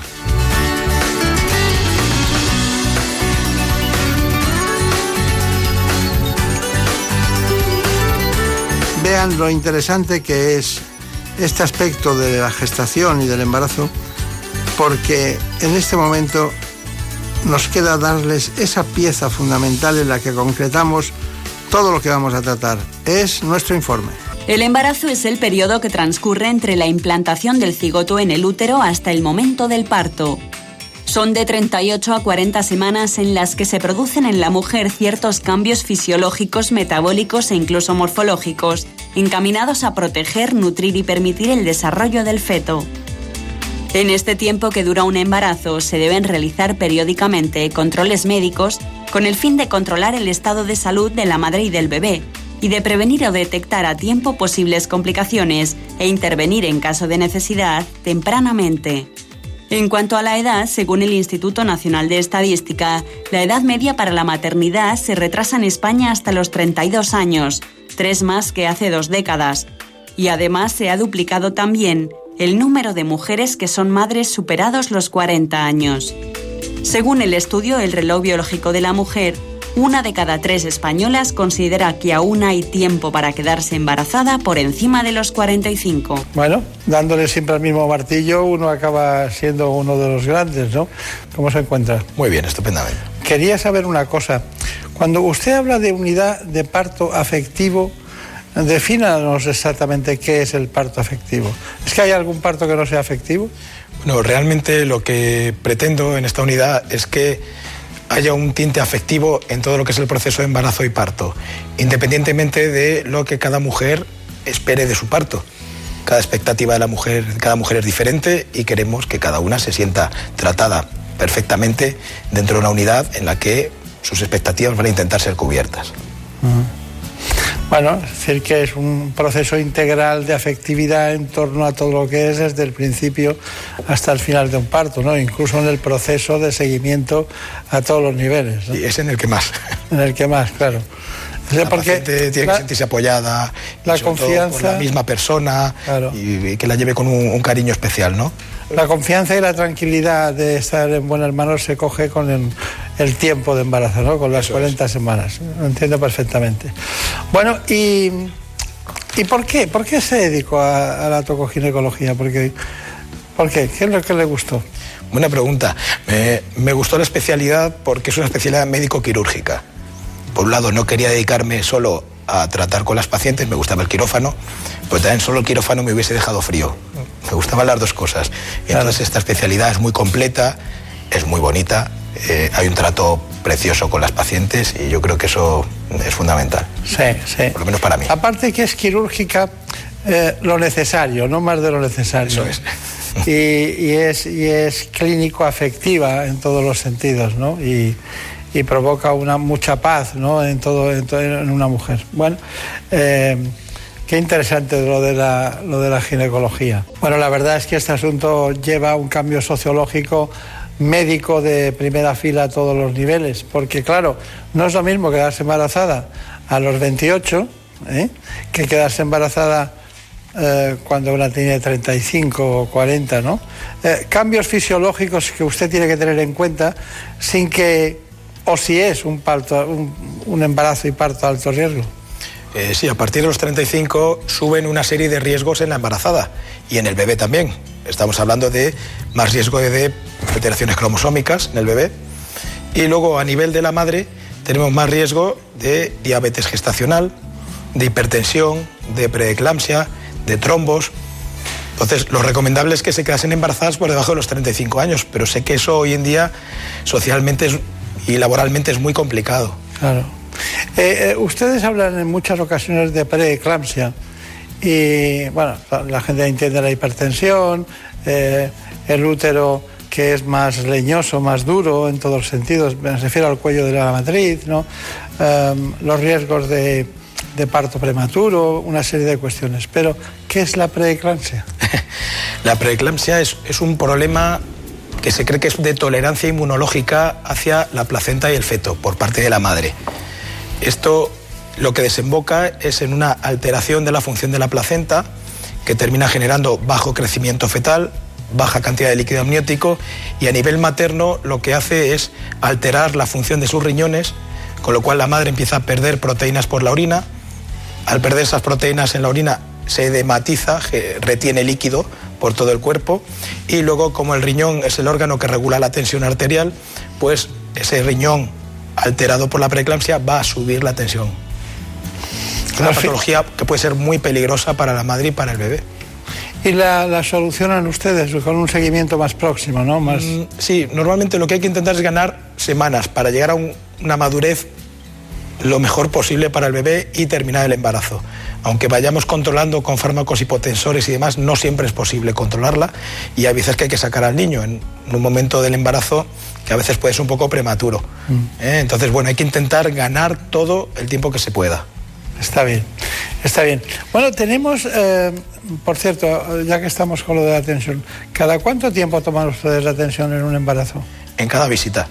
Cada vez que viene la paciente, más o menos una vez al mes. Una vez al mes. Y algunas de ellas les instamos a que lo hagan ellas en domicilio y nos presenten el cuaderno de tensiones, las que tienen más riesgo. Claro. ¿A partir de cuándo ustedes le recomiendan dormir de lado? Mm, eso en la teoría está muy bien, pero luego cualquiera duerme toda una noche de solo un lado, ¿no? Eh, normalmente además el bebé, si está molesto, va a dar golpes y va a despertar a la mujer para que se cambie de lado. Entonces, aunque es la postura en teoría más fisiológica, no es la que les gusta a todos los bebés. Ah, está bien. Eh, ¿por, qué, ¿Por qué las mujeres, que claro, me vienen cosas, ¿por qué las mujeres tienen tantas dudas con la medicación? Eh, prácticamente un 40%, un 50% de las mujeres tienen dudas respecto a la medicación que toman y, no saben qué hacer. ¿no? Eh, ¿Ustedes lo, lo, notan bien? ¿Lo, ¿Lo prescriben bien? Sí, sobre todo porque las mujeres tienen mucho miedo a que cualquier medicación pueda hacerle daño al bebé. Se vuelven muy protectoras, con lo cual les cuesta mucho tomar medicación y siempre están insistiendo, y esto lo puedo tomar, esto no lo puedo tomar. Entonces ahí está la función de los tetra en asegurarles que esa medicación la pueden tomar y que así no tengan que sufrir en el embarazo. Multitud de problemas, que si no lo sufren en silencio las pobres. Nosotros tenemos que seguir con lo que nos ha traído hoy al espacio a uno de los mejores especialistas en un ámbito que es la tocoginecología y concretamente en este caso el embarazo. Pero estamos hablando de la unidad de parto afectivo que se realiza eh, prácticamente en el Hospital San Francisco de Asís. Bueno, está con nosotros, como saben, desde el principio el doctor José Ángel Espinosa, que nos va contando todas aquellas cuestiones. Se lo agradecemos porque, bueno, dicen que los tocólogos no tienen, no tienen horario, siempre están pendientes de lo que pueda ocurrir. Así que vamos a que ustedes conozcan lo que él ya nos ha iniciado antes, en qué consiste precisamente esta unidad. Actualmente en España la mujer tiene uno o dos partos a lo largo de su vida, entonces al ser tan pocos tiene que ser una vivencia única. En este caso eh, hemos creado la unidad de parto afectivo precisamente para escuchar a cada mujer en su individualidad y conocer qué expectativas tiene con respecto a su parto y su maternidad. Vamos a intentar cumplir esas expectativas, pero siempre desde el marco de la afectividad y el respeto. Nuestro lema es calidad con calidez durante todo el proceso del embarazo, parto y puerperio. La oferta de atención al parto en España está un poco polarizada. Hay mujeres que no se van a sentir cómodas en unos hospitales, por ejemplo, si quieren una cesárea programada, y otras que si van a otros hospitales donde quieran un parto fisiológico en cuadripedia y con plan de parto, también van a ser criticadas y no van a ser bien recibidas. En esta unidad pretendemos acoger a toda mujer con todas sus expectativas y desde el respeto ofrecerle la atención que ella requiera. El parto mínimamente intervenido es una manera de entender el parto como un proceso fisiológico, un proceso que la naturaleza va a ser capaz de llevarlo sin ningún problema y simplemente hay que estar vigilantes, al lado de la paciente, no encima, al lado simplemente vigilando por si hay alguna situación de emergencia, poder solucionarla sin ningún problema para la integridad del bebé y de la madre. Nuestra recomendación es respetar el proceso fisiológico del parto, con la idea de mejorar tanto la vivencia del parto por parte de la mujer, mejorar las tasas de parto vaginal eutóxico, sin instrumentación y sin cesárea, con lo cual la satisfacción por parte de la mujer y del profesional son óptimas. Eh, son muchas cuestiones, un embarazo 40 semanas aproximadamente, a veces antes, a veces después, después son las condiciones naturales tanto hormonales como de eh, constitución de la propia mujer, ¿no? Pero hay unos eh, riesgos del primer trimestre, otros del segundo y otros del tercero. ¿Le parece que vayamos por partes y vamos numerando? Riesgos del primer trimestre. Pues los riesgos del primer trimestre principalmente son riesgos asociados a cómo se ha creado ese nuevo ser, porque si tiene algún problema se va a abortar, se va a perder ese embarazo. Con lo cual, uno de los riesgos del primer trimestre es el aborto. Otro, que este nuevo ser, este embrión, se implante fuera del útero. Normalmente lo más habitual es en la trompa, lo que, tenemos, lo que se llama un embarazo extrauterino, que es totalmente unos riesgos para la salud de la madre. Y por último, aunque es más extraño, la famosa mola, la mola hitatidiforme, que es bueno, es una alteración de la fecundación, es rara de ver, pero bueno, que puede dar bastantes problemas. A veces se comporta incluso como un tumor. Hace 25 o 30 años se producía mucho. ¿eh? Mucho más que ahora. Ha ido disminuyendo en todos los sentidos. Bueno, y, el embarazo que usted llama extrauterino, el embarazo ectópico, es para estar siempre muy atentos y muy alerta, ¿no? Sí, porque puede darnos el susto de reventar la trompa y generar una hemorragia interna, que puede ser muy grave para la madre. Claro, claro. Y, el aborto, eh, hay una frase coloquial, ¿no? Que dicen, bueno, eh, no te preocupes. Eh, mujer legrada, mujer embarazada. Quiere decir que se hace un legrado cuando hay un aborto y, se vuelven a quedar inmediatamente y quizás sea eh, pues huevos abortivos o que no reúnen las condiciones y que es mejor que ocurra un aborto a lo mejor es el embarazo que continúe, pero si ocurre un aborto es por algo genético o algún problema. Que no, la, la mayoría de los casos. Yo les digo a las pacientes que, por un lado, es mejor que eso no haya salido adelante porque venía con algún problema. Y luego algo que alivia, les dices, mira, no eres estéril, te has quedado embarazada, con lo cual significa que los espermatozoides de tu marido han conseguido llegar a un óvulo tuyo. Claro. Con lo cual a ella hay que darles esa esperanza, ¿no? De que ya efectivamente no son estériles. Esperanza que ocurre en muchos casos eh, y se quedan embarazadas inmediatamente o al poco tiempo. Que le ponen muchas ganas de nuevo. sí, también puede ser. Bueno, eh, vamos con el segundo trimestre. En el segundo trimestre el principal problema que obstétrico que puede ocurrir es la incompetencia cervical. La incompetencia cervical consiste como si el cuello de la matriz fuese un calcetín con la goma gastada. En cuanto el embarazo tiene un cierto peso, se abre, no lo mantiene y se pierde el niño. Además se pierde en un momento muy cercano a la viabilidad, con lo cual es muy dramático, es una vivencia muy dramática para, para, la mujer y su pareja. Porque si el niño no está maduro, hay que poner tratamientos para que madure antes de que eh, sí. salga espontáneamente. ¿no? Efectivamente. Pero como no suele dar síntomas, el primer, la primera vez que le ocurre a una mujer, te lo sueles, eh, te lo sueles comer. Sí, porque sí. No, no, da, no da ningún síntoma y ya viene con la bolsa prolapsada en vagina, y eso ya es muy difícil de tratar. ¿Y el tercer trimestre? Ahí ya es cuando pueden aparecer la mayoría de las patologías asociadas a la madre, ¿no? Eh, todo lo que es preeclampsia, diabetes, hipertensión, colestasis, es el, el, trimestre así más divertido de patología materna.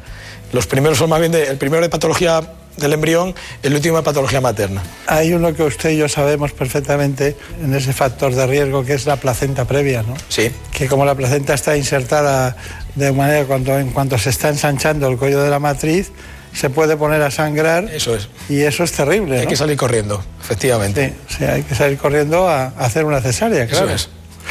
Bueno, ¿le ocurre de vez en cuando? Sí, la placenta previa es algo que ocurre en un porcentaje de, de, mujeres y bueno, pues afortunadamente con la ecografía ya sabemos quiénes son y las tenemos con cierta vigilancia y a partir de una semana razonable, 36-37, pues sacamos a los bebés. Muy bien, pues eh, le invito a conocer eh, cuál es la alimentación ideal de un, de un, embarazo, de una embarazada. Seguir una dieta variada y equilibrada es fundamental siempre, pero especialmente durante el embarazo. Y es que en la gestación aumentan las necesidades nutricionales, pero eso no significa que haya que comer por dos. Un correcto aporte de nutrientes conseguirá tanto el bienestar de la madre como un óptimo desarrollo fetal. Y para conseguirlo debemos seguir la dieta mediterránea, abundancia de frutas y verduras debidamente lavadas o peladas, legumbres, cereales y frutos secos. También es importante la ingesta de lácteos, pescados, huevos y carne bien conservados y preparados, así como de aceite de oliva. Si bien es cierto que hay que evitar alimentos como embutidos o lácteos no pasteurizados, debido al riesgo de toxoplasmosis y listeriosis respectivamente, ya que pueden tener repercusiones muy graves para el feto. Los expertos recomiendan además ingerir 2 litros diarios de líquidos, sobre todo agua, zumos naturales o caldos, eliminar el alcohol y reducir el consumo de café y té, bebidas energizantes o con gas, ya que pueden dificultar la digestión. Bueno, las dos palabras eh, mágicas que no están en lo habitual son la toxoplasmosis y la listeriosis. Me dicen qué consiste cada una y cómo se soluciona. La toxoplasmosis es una infección provocada por un parásito, el toxoplasma, que tiene un comportamiento muy curioso. El toxoplasma lo que hace es, tiene un, un ciclo madurativo que necesita llegar al intestino del gato para seguir madurando. Entonces la manera que tiene de hacerlo es en un proceso que se llama zombificación del ratón. Cuando infecta el toxoplasma al ratón, le afecta la zona del cerebro del miedo, con lo cual el ratón le pierde el miedo al gato. Entonces es la mejor manera de que el toxoplasma llegue al, al, al, estómago del gato. Entonces el gato luego con sus excrementos, que los puede hacer en cualquier sitio, pues puede contaminar piensos, eh, verduras y demás. Entonces hay unas medidas muy claras para evitar el toxoplasma, que es por ejemplo la carne tiene que estar muy hecha, porque es un germen que muere por cocción o por congelación. Entonces la carne muy hecha, las frutas y las verduras hay que lavarlas bien, no hace falta obsesionarse con lejías y productos similares, simplemente bien lavadas. El fiambre, los embutidos, como es carne nuevamente poco procesada y poco curada, también puede tener toxoplasma, con lo cual hay que tener cuidado. Si hablamos del jamón 5J, ese no hay ningún problema, porque ese tiene tanta curación que ya no tiene ningún problema. Luego, además, si a la embarazada le gusta la jardinería y las plantas, es importante que para manipular la tierra se ponga guantes, porque también por heridas de la piel y demás se puede transmitir el toxoplasma. ¿Y la listeriosis? La listeria es una bacteria. Es una bacteria que está, sí, es capaz de aguantar la congelación. Esta se muere por cocción. Entonces, lo importante es, por ejemplo, los lácteos y derivados que estén siempre pasteurizados. Hay que evitar también los quesos de leche cruda o de leche no pasteurizada. Y luego hay ciertos productos, por ejemplo el paté, los pescados ahumados, que tienen que estar enlatados o en frasco, nunca pasados al vacío, porque si no pueden tener listeria. Entonces eso es algo que a los pacientes hay que indicárselo.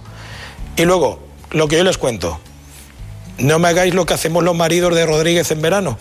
Hay que tener una correcta higiene de la nevera y no estar recalentando sobras un día tras otro, de me, descongelo unos canelones, me tomo la mitad, los vuelvo a meter, los vuelvo a sacar. Todos estos cambios en el ritmo del frío, en el ciclo del frío de los alimentos, le encanta la listeria. Entonces, es muy importante que la paciente no coma sobras y que tenga una correcta higiene de la nevera, que la limpie a menudo y que no mezcle alimentos, que los tenga en cada estante separados. Pero no vamos a decir que maten a los gatos y que tiren las neveras, sino que vayan con cuidado con, las dos cosas, ¿no? Porque eh, siempre hay alguna, alguna madre y alguna suegra que dicen, ya te decía yo lo del gato y tal, pero bueno. Tienen que ser gatos asilvestrados. O sea, un gato, como yo digo, un gato pijo, un gato, un aristogato que esté en casa metido siempre, no va a comer ni ratones ni pajarillos, con lo cual no va a tener ningún problema. Son muy listos los gatos, ¿eh? Muy listos. Suelen domesticar al, dueño, sí. Sí. bueno, de todas maneras, eh, las investigaciones nos llevan a los rincones más eh, inauditos. ¿no?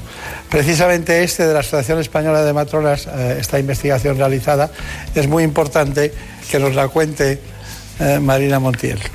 Pues sí, la Asociación Española de Matronas y Cerveceros de España se han unido para lanzar una campaña con el objetivo de concienciar a las mujeres que se encuentran en periodo de gestación o lactancia. Porque él bebe lo que tú bebes. Así se llama esta iniciativa que advierte de que el consumo de alcohol en cualquiera de estas dos etapas supone un riesgo para la salud del feto o del recién nacido. El consumo de alcohol durante el embarazo o la lactancia puede suponer un riesgo para la salud del feto o el recién nacido. Esto es algo que no todas las mujeres tienen claro, ya que según un reciente estudio que han lanzado conjuntamente Cerveceros de España y la Asociación de Matronas, en nuestro país el 42% de las mujeres reconoce haber consumido alcohol durante la gestación en un contexto social, Además, entre el 2 y el 3% es consciente de que una sola copa puede ser perjudicial. Esta campaña de concienciación, además de a las embarazadas, también se dirige a las que se encuentran en periodo de lactancia.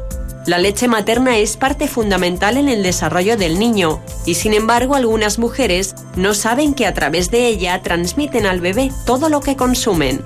Por ello es importante que todas las madres sean conscientes de la incompatibilidad del consumo de alcohol durante todo el proceso. Y aunque el agua es la bebida por excelencia, se les recuerda que si quieren consumir una cerveza, esta debe ser siempre sin alcohol. Eh, yo recuerdo cuando se pasaba después de un, de un parto por las habitaciones, eh, siempre había alguna monja en la, clínica, la primera clínica que estuve, que, les daba un, vaso de cerveza. ¿Por qué cree usted que les daba un vaso de cerveza? Hombre, yo creo que cualquier líquido que tomes y en cierta abundancia genera más cantidad de leche, entonces yo creo que es por eso. Me estaba usted escapando, ¿eh? Había, lo tenían relacionado con la, con la lactancia, sí, sí. Es muy curioso. Bueno, eh, eh, cuestiones de bebidas, alcohol. ¿Qué me dice del alcohol? Completamente prohibido en el embarazo. Eh, hay que intentar reducirlo al máximo porque incluso pequeñas cantidades pueden ocasionarle daños al bebé. Claro, claro.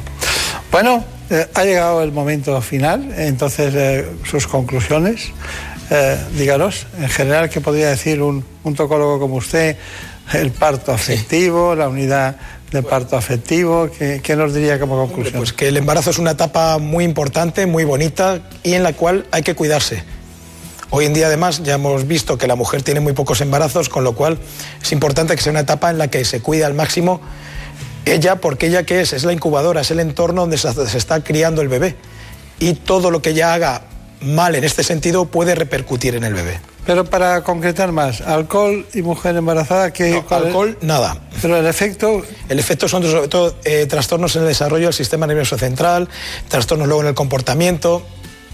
Es importante. El cerebro está en juego. eso es.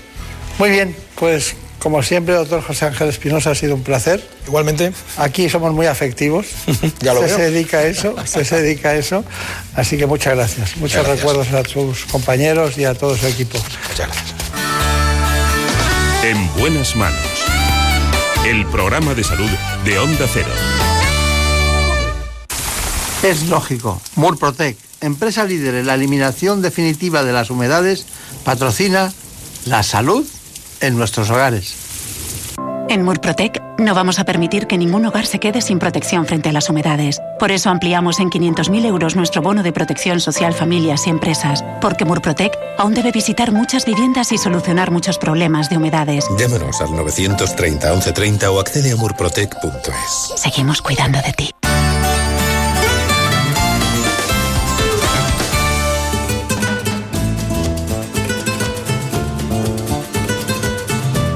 Ha llegado el momento de conocer lo que publican nuestros compañeros de La Razón en ese suplemento de A tu Salud. Saludos desde La Razón. Esta semana dedicamos nuestra portada a hablar de la ansiada vacuna de la COVID-19, ya que según los expertos, las primeras dosis evitarán síntomas, pero no serán capaces de bloquear la entrada del virus. Por ello, los especialistas insisten en que durante 2021 habrá que seguir utilizando mascarilla y manteniendo la distancia social en los espacios concurridos. Además, contamos que las estatinas usadas frente al colesterol y los fármacos empleados contra la osteoporosis se suman al arsenal terapéutico para combatir el coronavirus, después de que varios estudios hayan avalado su eficacia frente a la COVID-19. También explicamos por qué los alergólogos recomiendan a las personas asmáticas, a los mayores de 65 años o a las personas con enfermedades previas usar la mascarilla FFP2 cuando estén en interiores.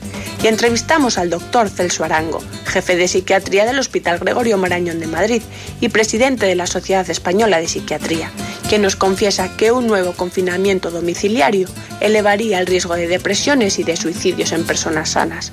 En nuestra sección de alimentación explicamos por qué eliminar el azúcar de la dieta es un error, ya que el consumo ocasional o moderado de este producto no supone un riesgo para la salud. De hecho, la glucosa es un elemento indispensable en el funcionamiento del organismo, sobre todo para el cerebro y para los músculos. Y también contamos cuáles son los mejores consejos para cuidar la piel, ahora que el frío se suma al uso constante de las mascarillas y del gel hidroalcohólico.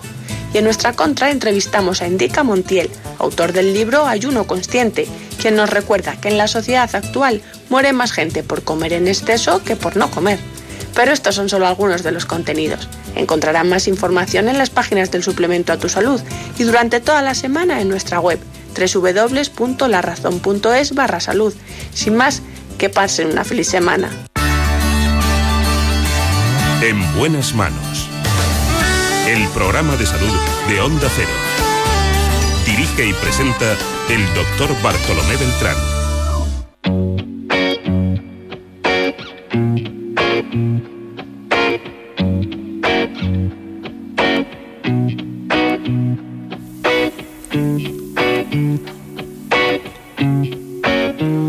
Una de las cuestiones más molestas que tienen los seres humanos a lo largo de su vida puede ser algo que se ha dado en llamar artritis reumatoide, que no tiene nada que ver con la artrosis, pero también la tratan los reumatólogos. Lo vamos a hacer con el presidente de la Sociedad Española de Reumatología, el doctor José María Álvaro Gracia. Just because I accidentally and say your name. When I hear a song, it En España, cerca de 300.000 personas sufren artritis reumatoide. I know I'll never ever feel Antes de hablar con el doctor Álvaro Gracia, les propongo este informe. Este simple gesto tiene una enorme dificultad para un paciente de artritis reumatoide, una enfermedad inflamatoria crónica de origen desconocido y de base autoinmune.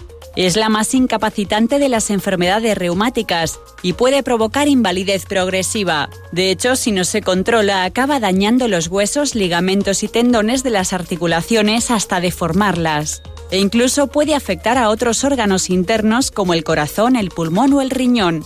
Produce dolor, hinchazón, enrojecimiento, rigidez matutina y aumento de la temperatura de las articulaciones, principalmente en manos y muñecas, aunque también afecta a los pies, codos, caderas, rodillas, hombros y tobillos. En España, 300.000 personas padecen esta enfermedad y cada año aparecen 20.000 nuevos casos, sobre todo en mujeres entre 45 y 55 años. Las terapias biológicas son el gran avance de las dos últimas décadas, pero la detección precoz sigue siendo muy importante para un buen control de esta enfermedad. En la actualidad, solo una de cada tres personas con artritis sabe manejar bien su enfermedad. Bueno, en realidad vamos a hablar hoy de varios tipos de posibilidades que tenemos para diferenciar entre todas las artritis. Piensen ustedes que hay espondiloartritis, también hay artritis reumatoide, artritis psoriásica, lo saben que la tienen y la padecen, y una que llamamos de causa desconocida, que es la idiopática. Estamos hablando de alrededor de 200 enfermedades reumáticas, pero en este momento nos concentramos en una de ellas. Está con nosotros uno de los grandes expertos españoles, que es además presidente de la Sociedad Española de Reumatología. Es el doctor José María Álvaro Gracia, que tras estudiar medicina en la Universidad Autónoma de Madrid y realizar la residencia en el Hospital de la Princesa, el doctor José María Álvaro Gracia posteriormente realizó una estancia como puede llamarse Postural Fellow en la Rheumatology Division University of California en San Diego, Estados Unidos. ¿Cuál sería el síntoma principal por el que se presenta a una consulta suya alguien que tiene artritis reumatoide y a qué edad lo hace? Fundamentalmente los pacientes o las pacientes, porque hay mayoría de mujeres, suelen quejarse de dolor, dolor crónico, dolor que lleva unas cuantas semanas de evolución, sobre todo en las pequeñas articulaciones de las manos o en las articulaciones de los pies y que tiene una característica importante, o quizá dos características. La primera es lo que llamamos la rigidez matutina. Es característico que los pacientes que comienzan con una artritis reumatoide empiecen con lo que llamamos dolor inflamatorio, que quiere decir que es más intenso por las mañanas cuando uno se levanta de la cama y que pasa un rato, normalmente más de media hora, hasta que va mejorando. Y el segundo síntoma importante que lo diferencia de otras patologías es la hinchazón, la inflamación típicamente de los nudillos o de las muñecas o a lo mejor de los pies. Claro, claro. Dolor, inflamación, rigidez matutina, pero para matizar del todo. Eh, enfermedad autoinmune, ha dicho. Sistémica y crónica, que cursa con dolor e inflamación. Vamos palabra por palabra. Enfermedad autoinmune. Sí, esto lo que quiere decir es que es una enfermedad en la que el sistema inmune, que en condiciones normales nos defiende de agentes externos como bacterias o virus, pues por razones que no conocemos bien del todo, ataca al propio organismo, ataca a las articulaciones. Por eso decimos que es una enfermedad autoinmune. Es una enfermedad crónica también porque efectivamente los síntomas y la enfermedad pues se prolonga en el tiempo. Claro. Y luego hemos dicho que es sistémica, quiere decir que, digo yo, que afecta a todos los órganos y aparatos, porque puede ser renal, puede ser cardíaca, puede ser pulmonar, ¿no? Eso es muy importante, porque en contra de lo que mucha gente cree, la artritis reumatoide y muchas enfermedades reumáticas no son enfermedades solo de las articulaciones, sino que efectivamente son sistémicas porque pueden afectar a otros órganos. En el caso de la artritis reumatoide, pues se afectan con cierta frecuencia, por ejemplo, los pulmones, los vasos sanguíneos, los riñones, como había dicho también, la piel a veces. O sea que puede haber una gran cantidad de manifestaciones de órganos internos como consecuencia de la aparición de la artritis reumatoide. Ahora está en el sitio que yo quería. Entonces, todo lo que he oído, prácticamente casi todo se puede decir del COVID-19. Sí. Todo. Efectivamente. Efectivamente, pero ¿Qué son relación? cosas completamente distintas. ¿Pero qué relación hay? Que sepamos en este momento ninguna. Ninguna quiere decir que entre las causas que se barajan de que pueda desencadenar esa respuesta autoinmune, siempre se ha investigado y se ha hablado de diferentes virus. Entonces se planteó en un momento que eh, algunas infecciones virales podrían, por razones relacionadas con la propia forma de responder del sistema inmune, producir artritis. En este caso, es verdad que todavía hay poca evolución, poco tiempo de evolución de pacientes con COVID, pero no hay ninguna pista de que nos haga pensar que el COVID puede ser una causa de artritis reumatoide. No piense que le estoy contradiciendo en absoluto, ¿no? Pero si hiciéramos una encuesta, porque las encuestas que se han hecho, los estudios que se han hecho en relación con COVID, dan una mínima, un mínimo, según mis datos, de frecuencia, ¿no? De, más COVID en, en artritis reumatoide. Sí, pero eso es otra cosa diferente. Eso lo que quiere decir es que en primer lugar, lo primero que tenemos que decir es que los datos todavía son son hospitalarios, además. Son hospitalarios, es de un perfil específico de pacientes. Entonces, una cosa es que el COVID pueda desencadenar artritis y otra cosa es que en una persona que tiene artritis, cuando se tiene una infección, por ejemplo por COVID, eso pueda ser o más frecuente o con otros síntomas diferentes. Eso es lo que todavía no entendemos bien, porque efectivamente sabemos que en el COVID una parte importante es precisamente la defensa de nuestro sistema inmune. Si una persona con artritis tiene su sistema inmune alterado, en teoría cabría la posibilidad de que tuviera mayor o menor frecuencia de, COVID-19. Los datos que tenemos hasta ahora no son del todo claros. En algunos casos hemos visto que sí que puede haber una mayor frecuencia, pero como bien ha dicho, son datos hospitalarios. Se nos tapa todo el gran número de pacientes que se han contagiado, que han desarrollado un COVID leve y que no han llegado a los hospitales. Por lo tanto, yo creo que todavía no lo podemos decir con seguridad. Está muy bien. Eh, eh, ¿Cuesta mucho tiempo llegar a ser presidente de la Sociedad Española de Reumatología? Toda una vida. evidentemente esto es algo que en un momento uno toma la decisión de plantearlo a sus compañeros, sobre todo cuando muchos de los colegas pues, pues le animan a, a tomar este paso. ¿no? Entonces yo creo que en el fondo siempre supone una parte importante de reconocimiento de tus colegas y eso es muy reconfortante. Claro, claro. Es verdad, es verdad. De todas maneras, ¿cuánto tiempo nos hemos pasado diciendo que la enfermedad más frecuente era la artrosis y quitábamos el dolor con lo que se podía, según la sensibilidad de cada paciente? Y, bueno, un poquito de gota, eh, la espondilitis anquilopoyética también y pocas cosas más, ¿no? Todo lo demás era... Y ahora están ustedes muy centrados en todo lo que es vanguardismo de investigación, ¿no? Sí. Claramente el panorama de las enfermedades reumáticas inflamatorias, sobre todo pues, la artritis reumatoide o la espondilitis anquilopoyética, como decía, ha cambiado drásticamente en las dos últimas décadas. Mm. Y eso por diferentes razones, pero quizá una de las más importantes es que el desarrollo de la biotecnología y por otra parte el mejor conocimiento de los mecanismos patogénicos, los mecanismos implicados en la aparición de la enfermedad, han desarrollado nuevas terapias, que son terapias dirigidas frente a algunas dianas específicas, y eso ha cambiado enormemente el perfil y el panorama de los pacientes con enfermedades inflamatorias crónicas como la artritis reumatoide. Claro. Pues, doctor Álvaro Gracia, vamos a seguir entrando en, esta patología. Yo sé que, que ustedes... Eh, tienen varias líneas de actuación, porque el diagnóstico, ¿qué me tiene que decir del diagnóstico? Que fundamentalmente es un diagnóstico clínico.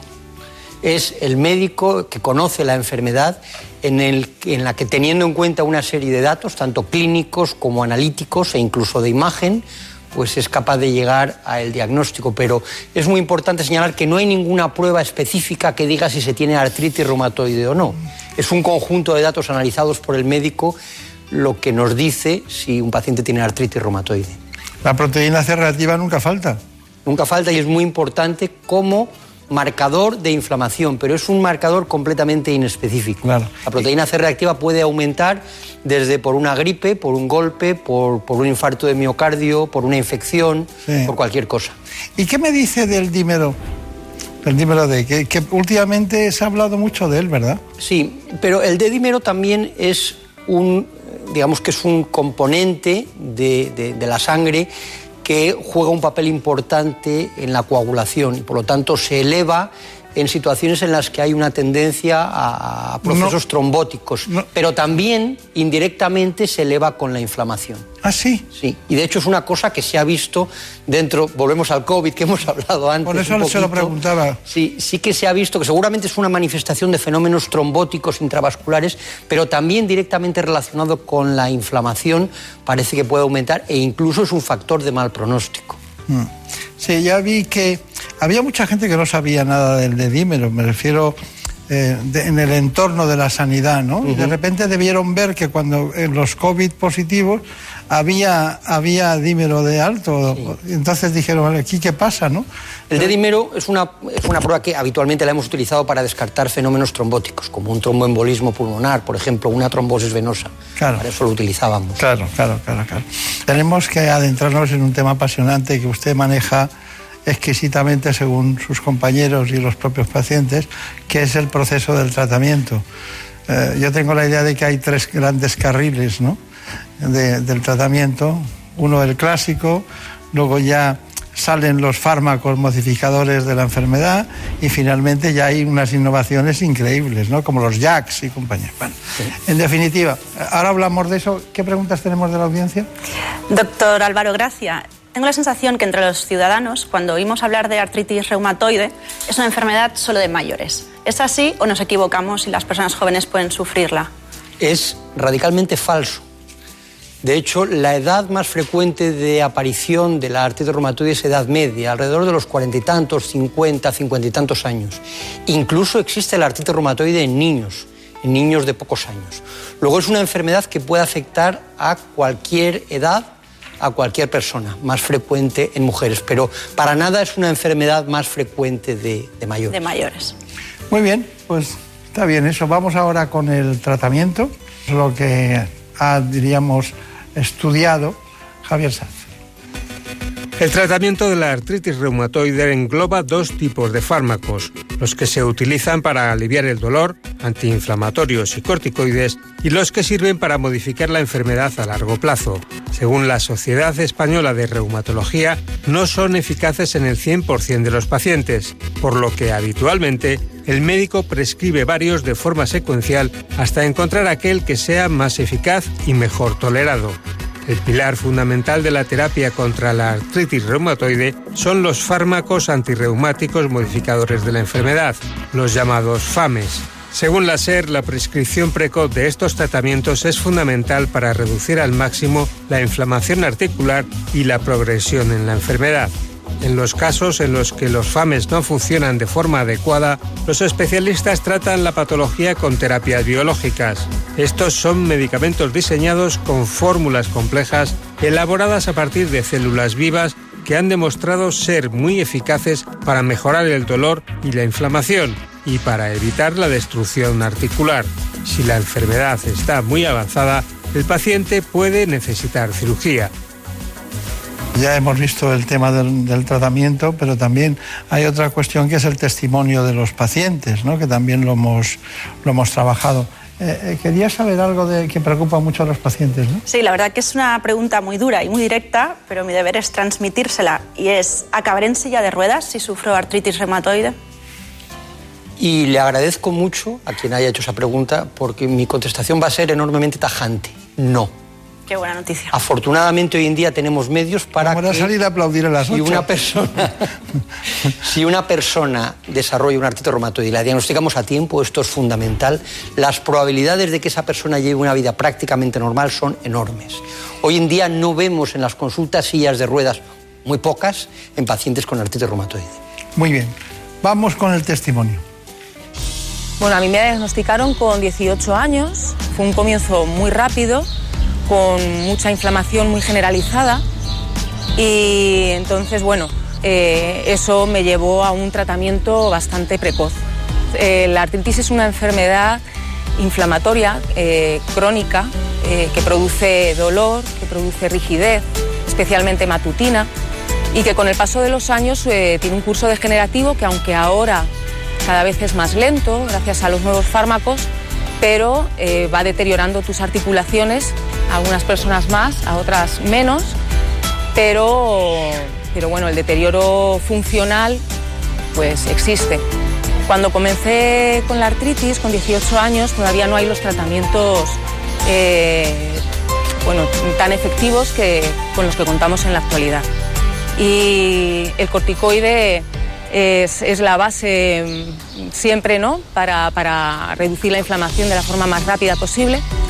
Y luego bueno, pues comencé con, pues con salazopirina, eh, la ahora famosa hidroxicloroquina y luego más adelante, en, pues en unos años, hacia el 2005, ya comenzaron los biológicos y bueno, pues fue, fue un avance muy importante en el control de la enfermedad y mejoré mucho con el, con el primer biológico que fue el Embren.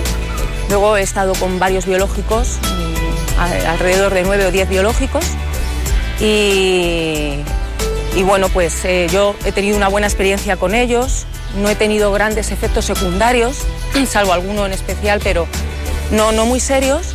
Lo que sí es verdad es que a veces lo que, lo que tengo más bien es resistencia a su funcionamiento.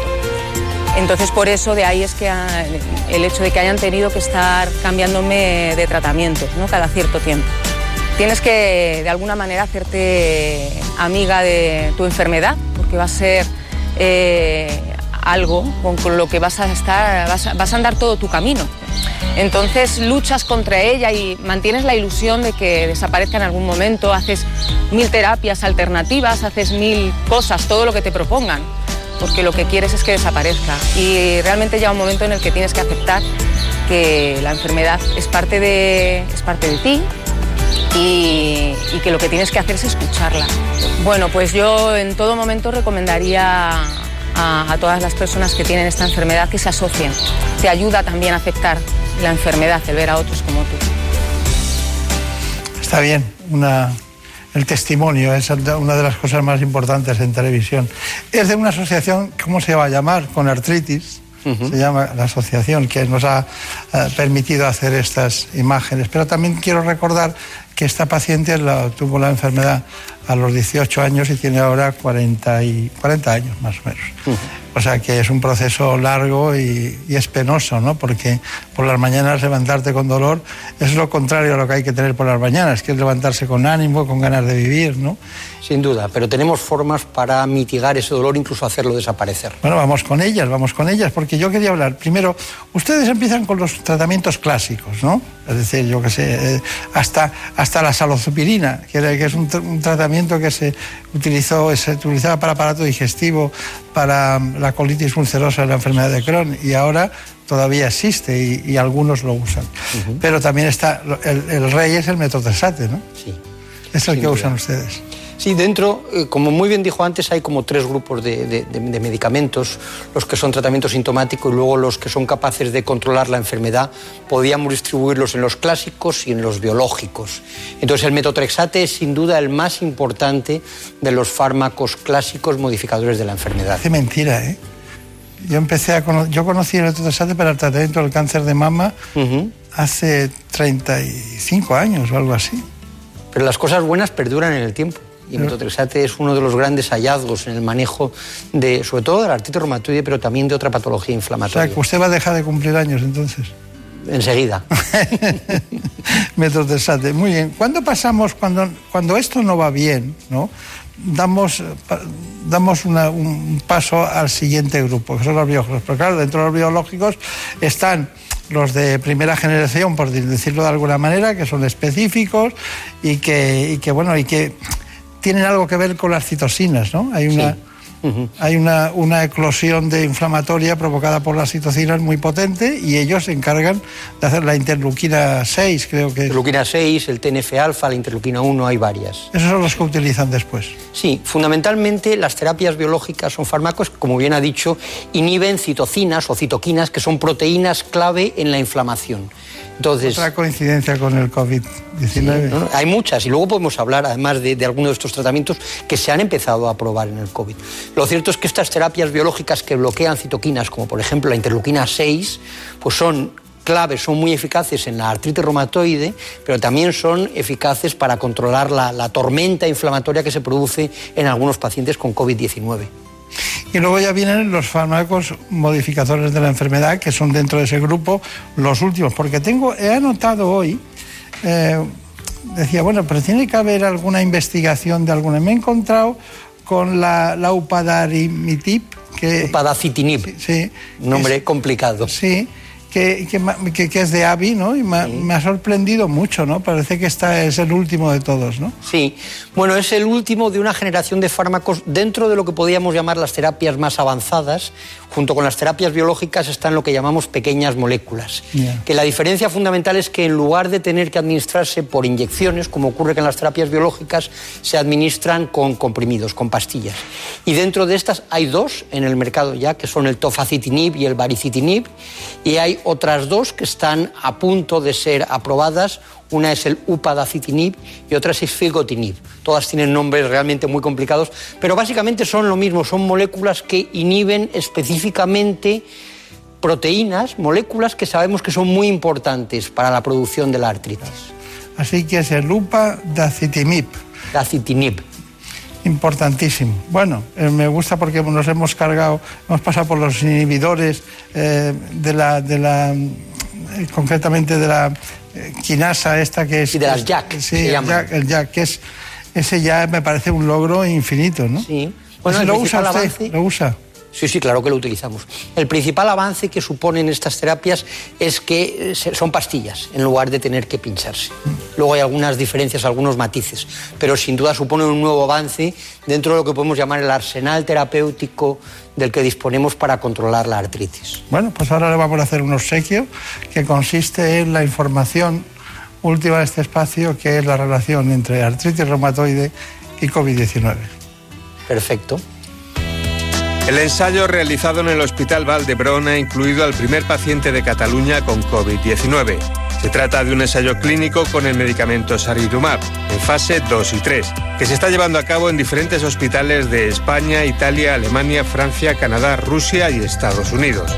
Este medicamento está indicado para artritis reumatoide y tiene una gran capacidad de respuesta inmune y antiinflamatoria, por lo que podría ser útil para detener el síndrome de dificultad respiratoria aguda y la inflamación en los pulmones observada en pacientes con infecciones graves por el virus.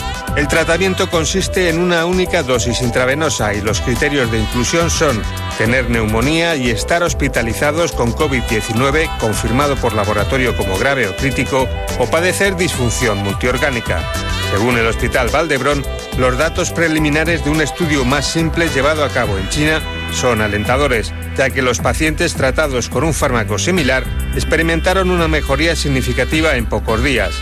El Hospital Valdebrón está participando también en otros dos ensayos clínicos contra la COVID-19 con Rendesivir, un fármaco que se utilizó durante el brote de ébola del año 2014. El secreto es que no hay que decir el nombre completo del medicamento, que basta decir UPA, ¿no? Esa es la clave. Eso es. o sea, que decimos UPA. ¿Qué decías? Doctor, ya hemos hablado en el programa de cómo afecta el tabaco negativamente a la artritis reumatoide. ¿Y el sobrepeso qué papel juega en esta enfermedad? También un papel muy importante por dos razones. En primer lugar, porque favorece esa autoinmunidad de la que hemos hablado y además es fácil de entender que gente que tiene artritis, que tiene limitación funcional en sus articulaciones, si pesa más de la cuenta, pues tiene más dificultad para desarrollar su vida normal. Claro. Conclusión ya sabe usted que tiene todo el tiempo del mundo. Muchas gracias. Yo creo que lo primero que me gustaría decir es claramente un mensaje de esperanza. Hoy en día la artritis reumatoide es una enfermedad que somos capaces de manejar muy bien. Para ello es absoluta, absolutamente fundamental el diagnóstico precoz, que cuando hay sospecha de estos síntomas que el paciente vaya al reumatólogo. Y lo tercero que me gustaría decir es que es fundamental, la principal causa de fracaso de los tratamientos es que los pacientes no los toman. Entonces es fundamental para que una artritis reumatoide vaya bien, además de estas cosas que he dicho, que los pacientes se tomen los tratamientos.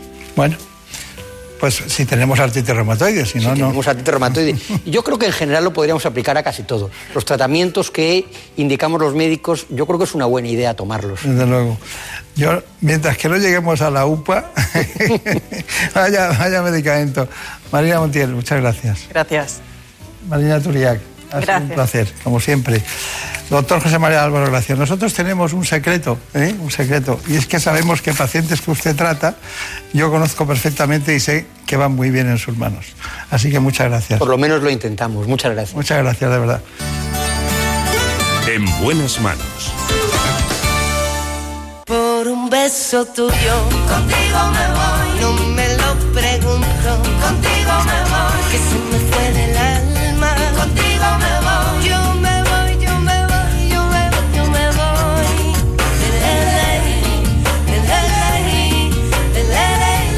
pero seguimos trabajando para todos ustedes en ese objetivo fundamental de que tengan muy buena salud.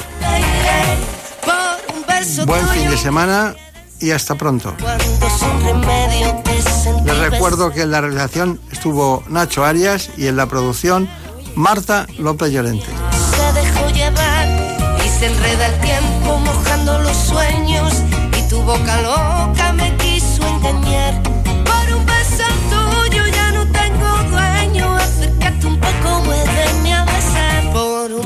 Beso tuyo, contigo me voy. No juegues conmigo, contigo me voy. Quédate esta noche, contigo me voy. Conmigo, conmigo, conmigo, ay, por un beso tuyo. Contigo me voy. No juegues conmigo. Contigo me voy. Que les vaya muy bien. Volvemos la semana que viene.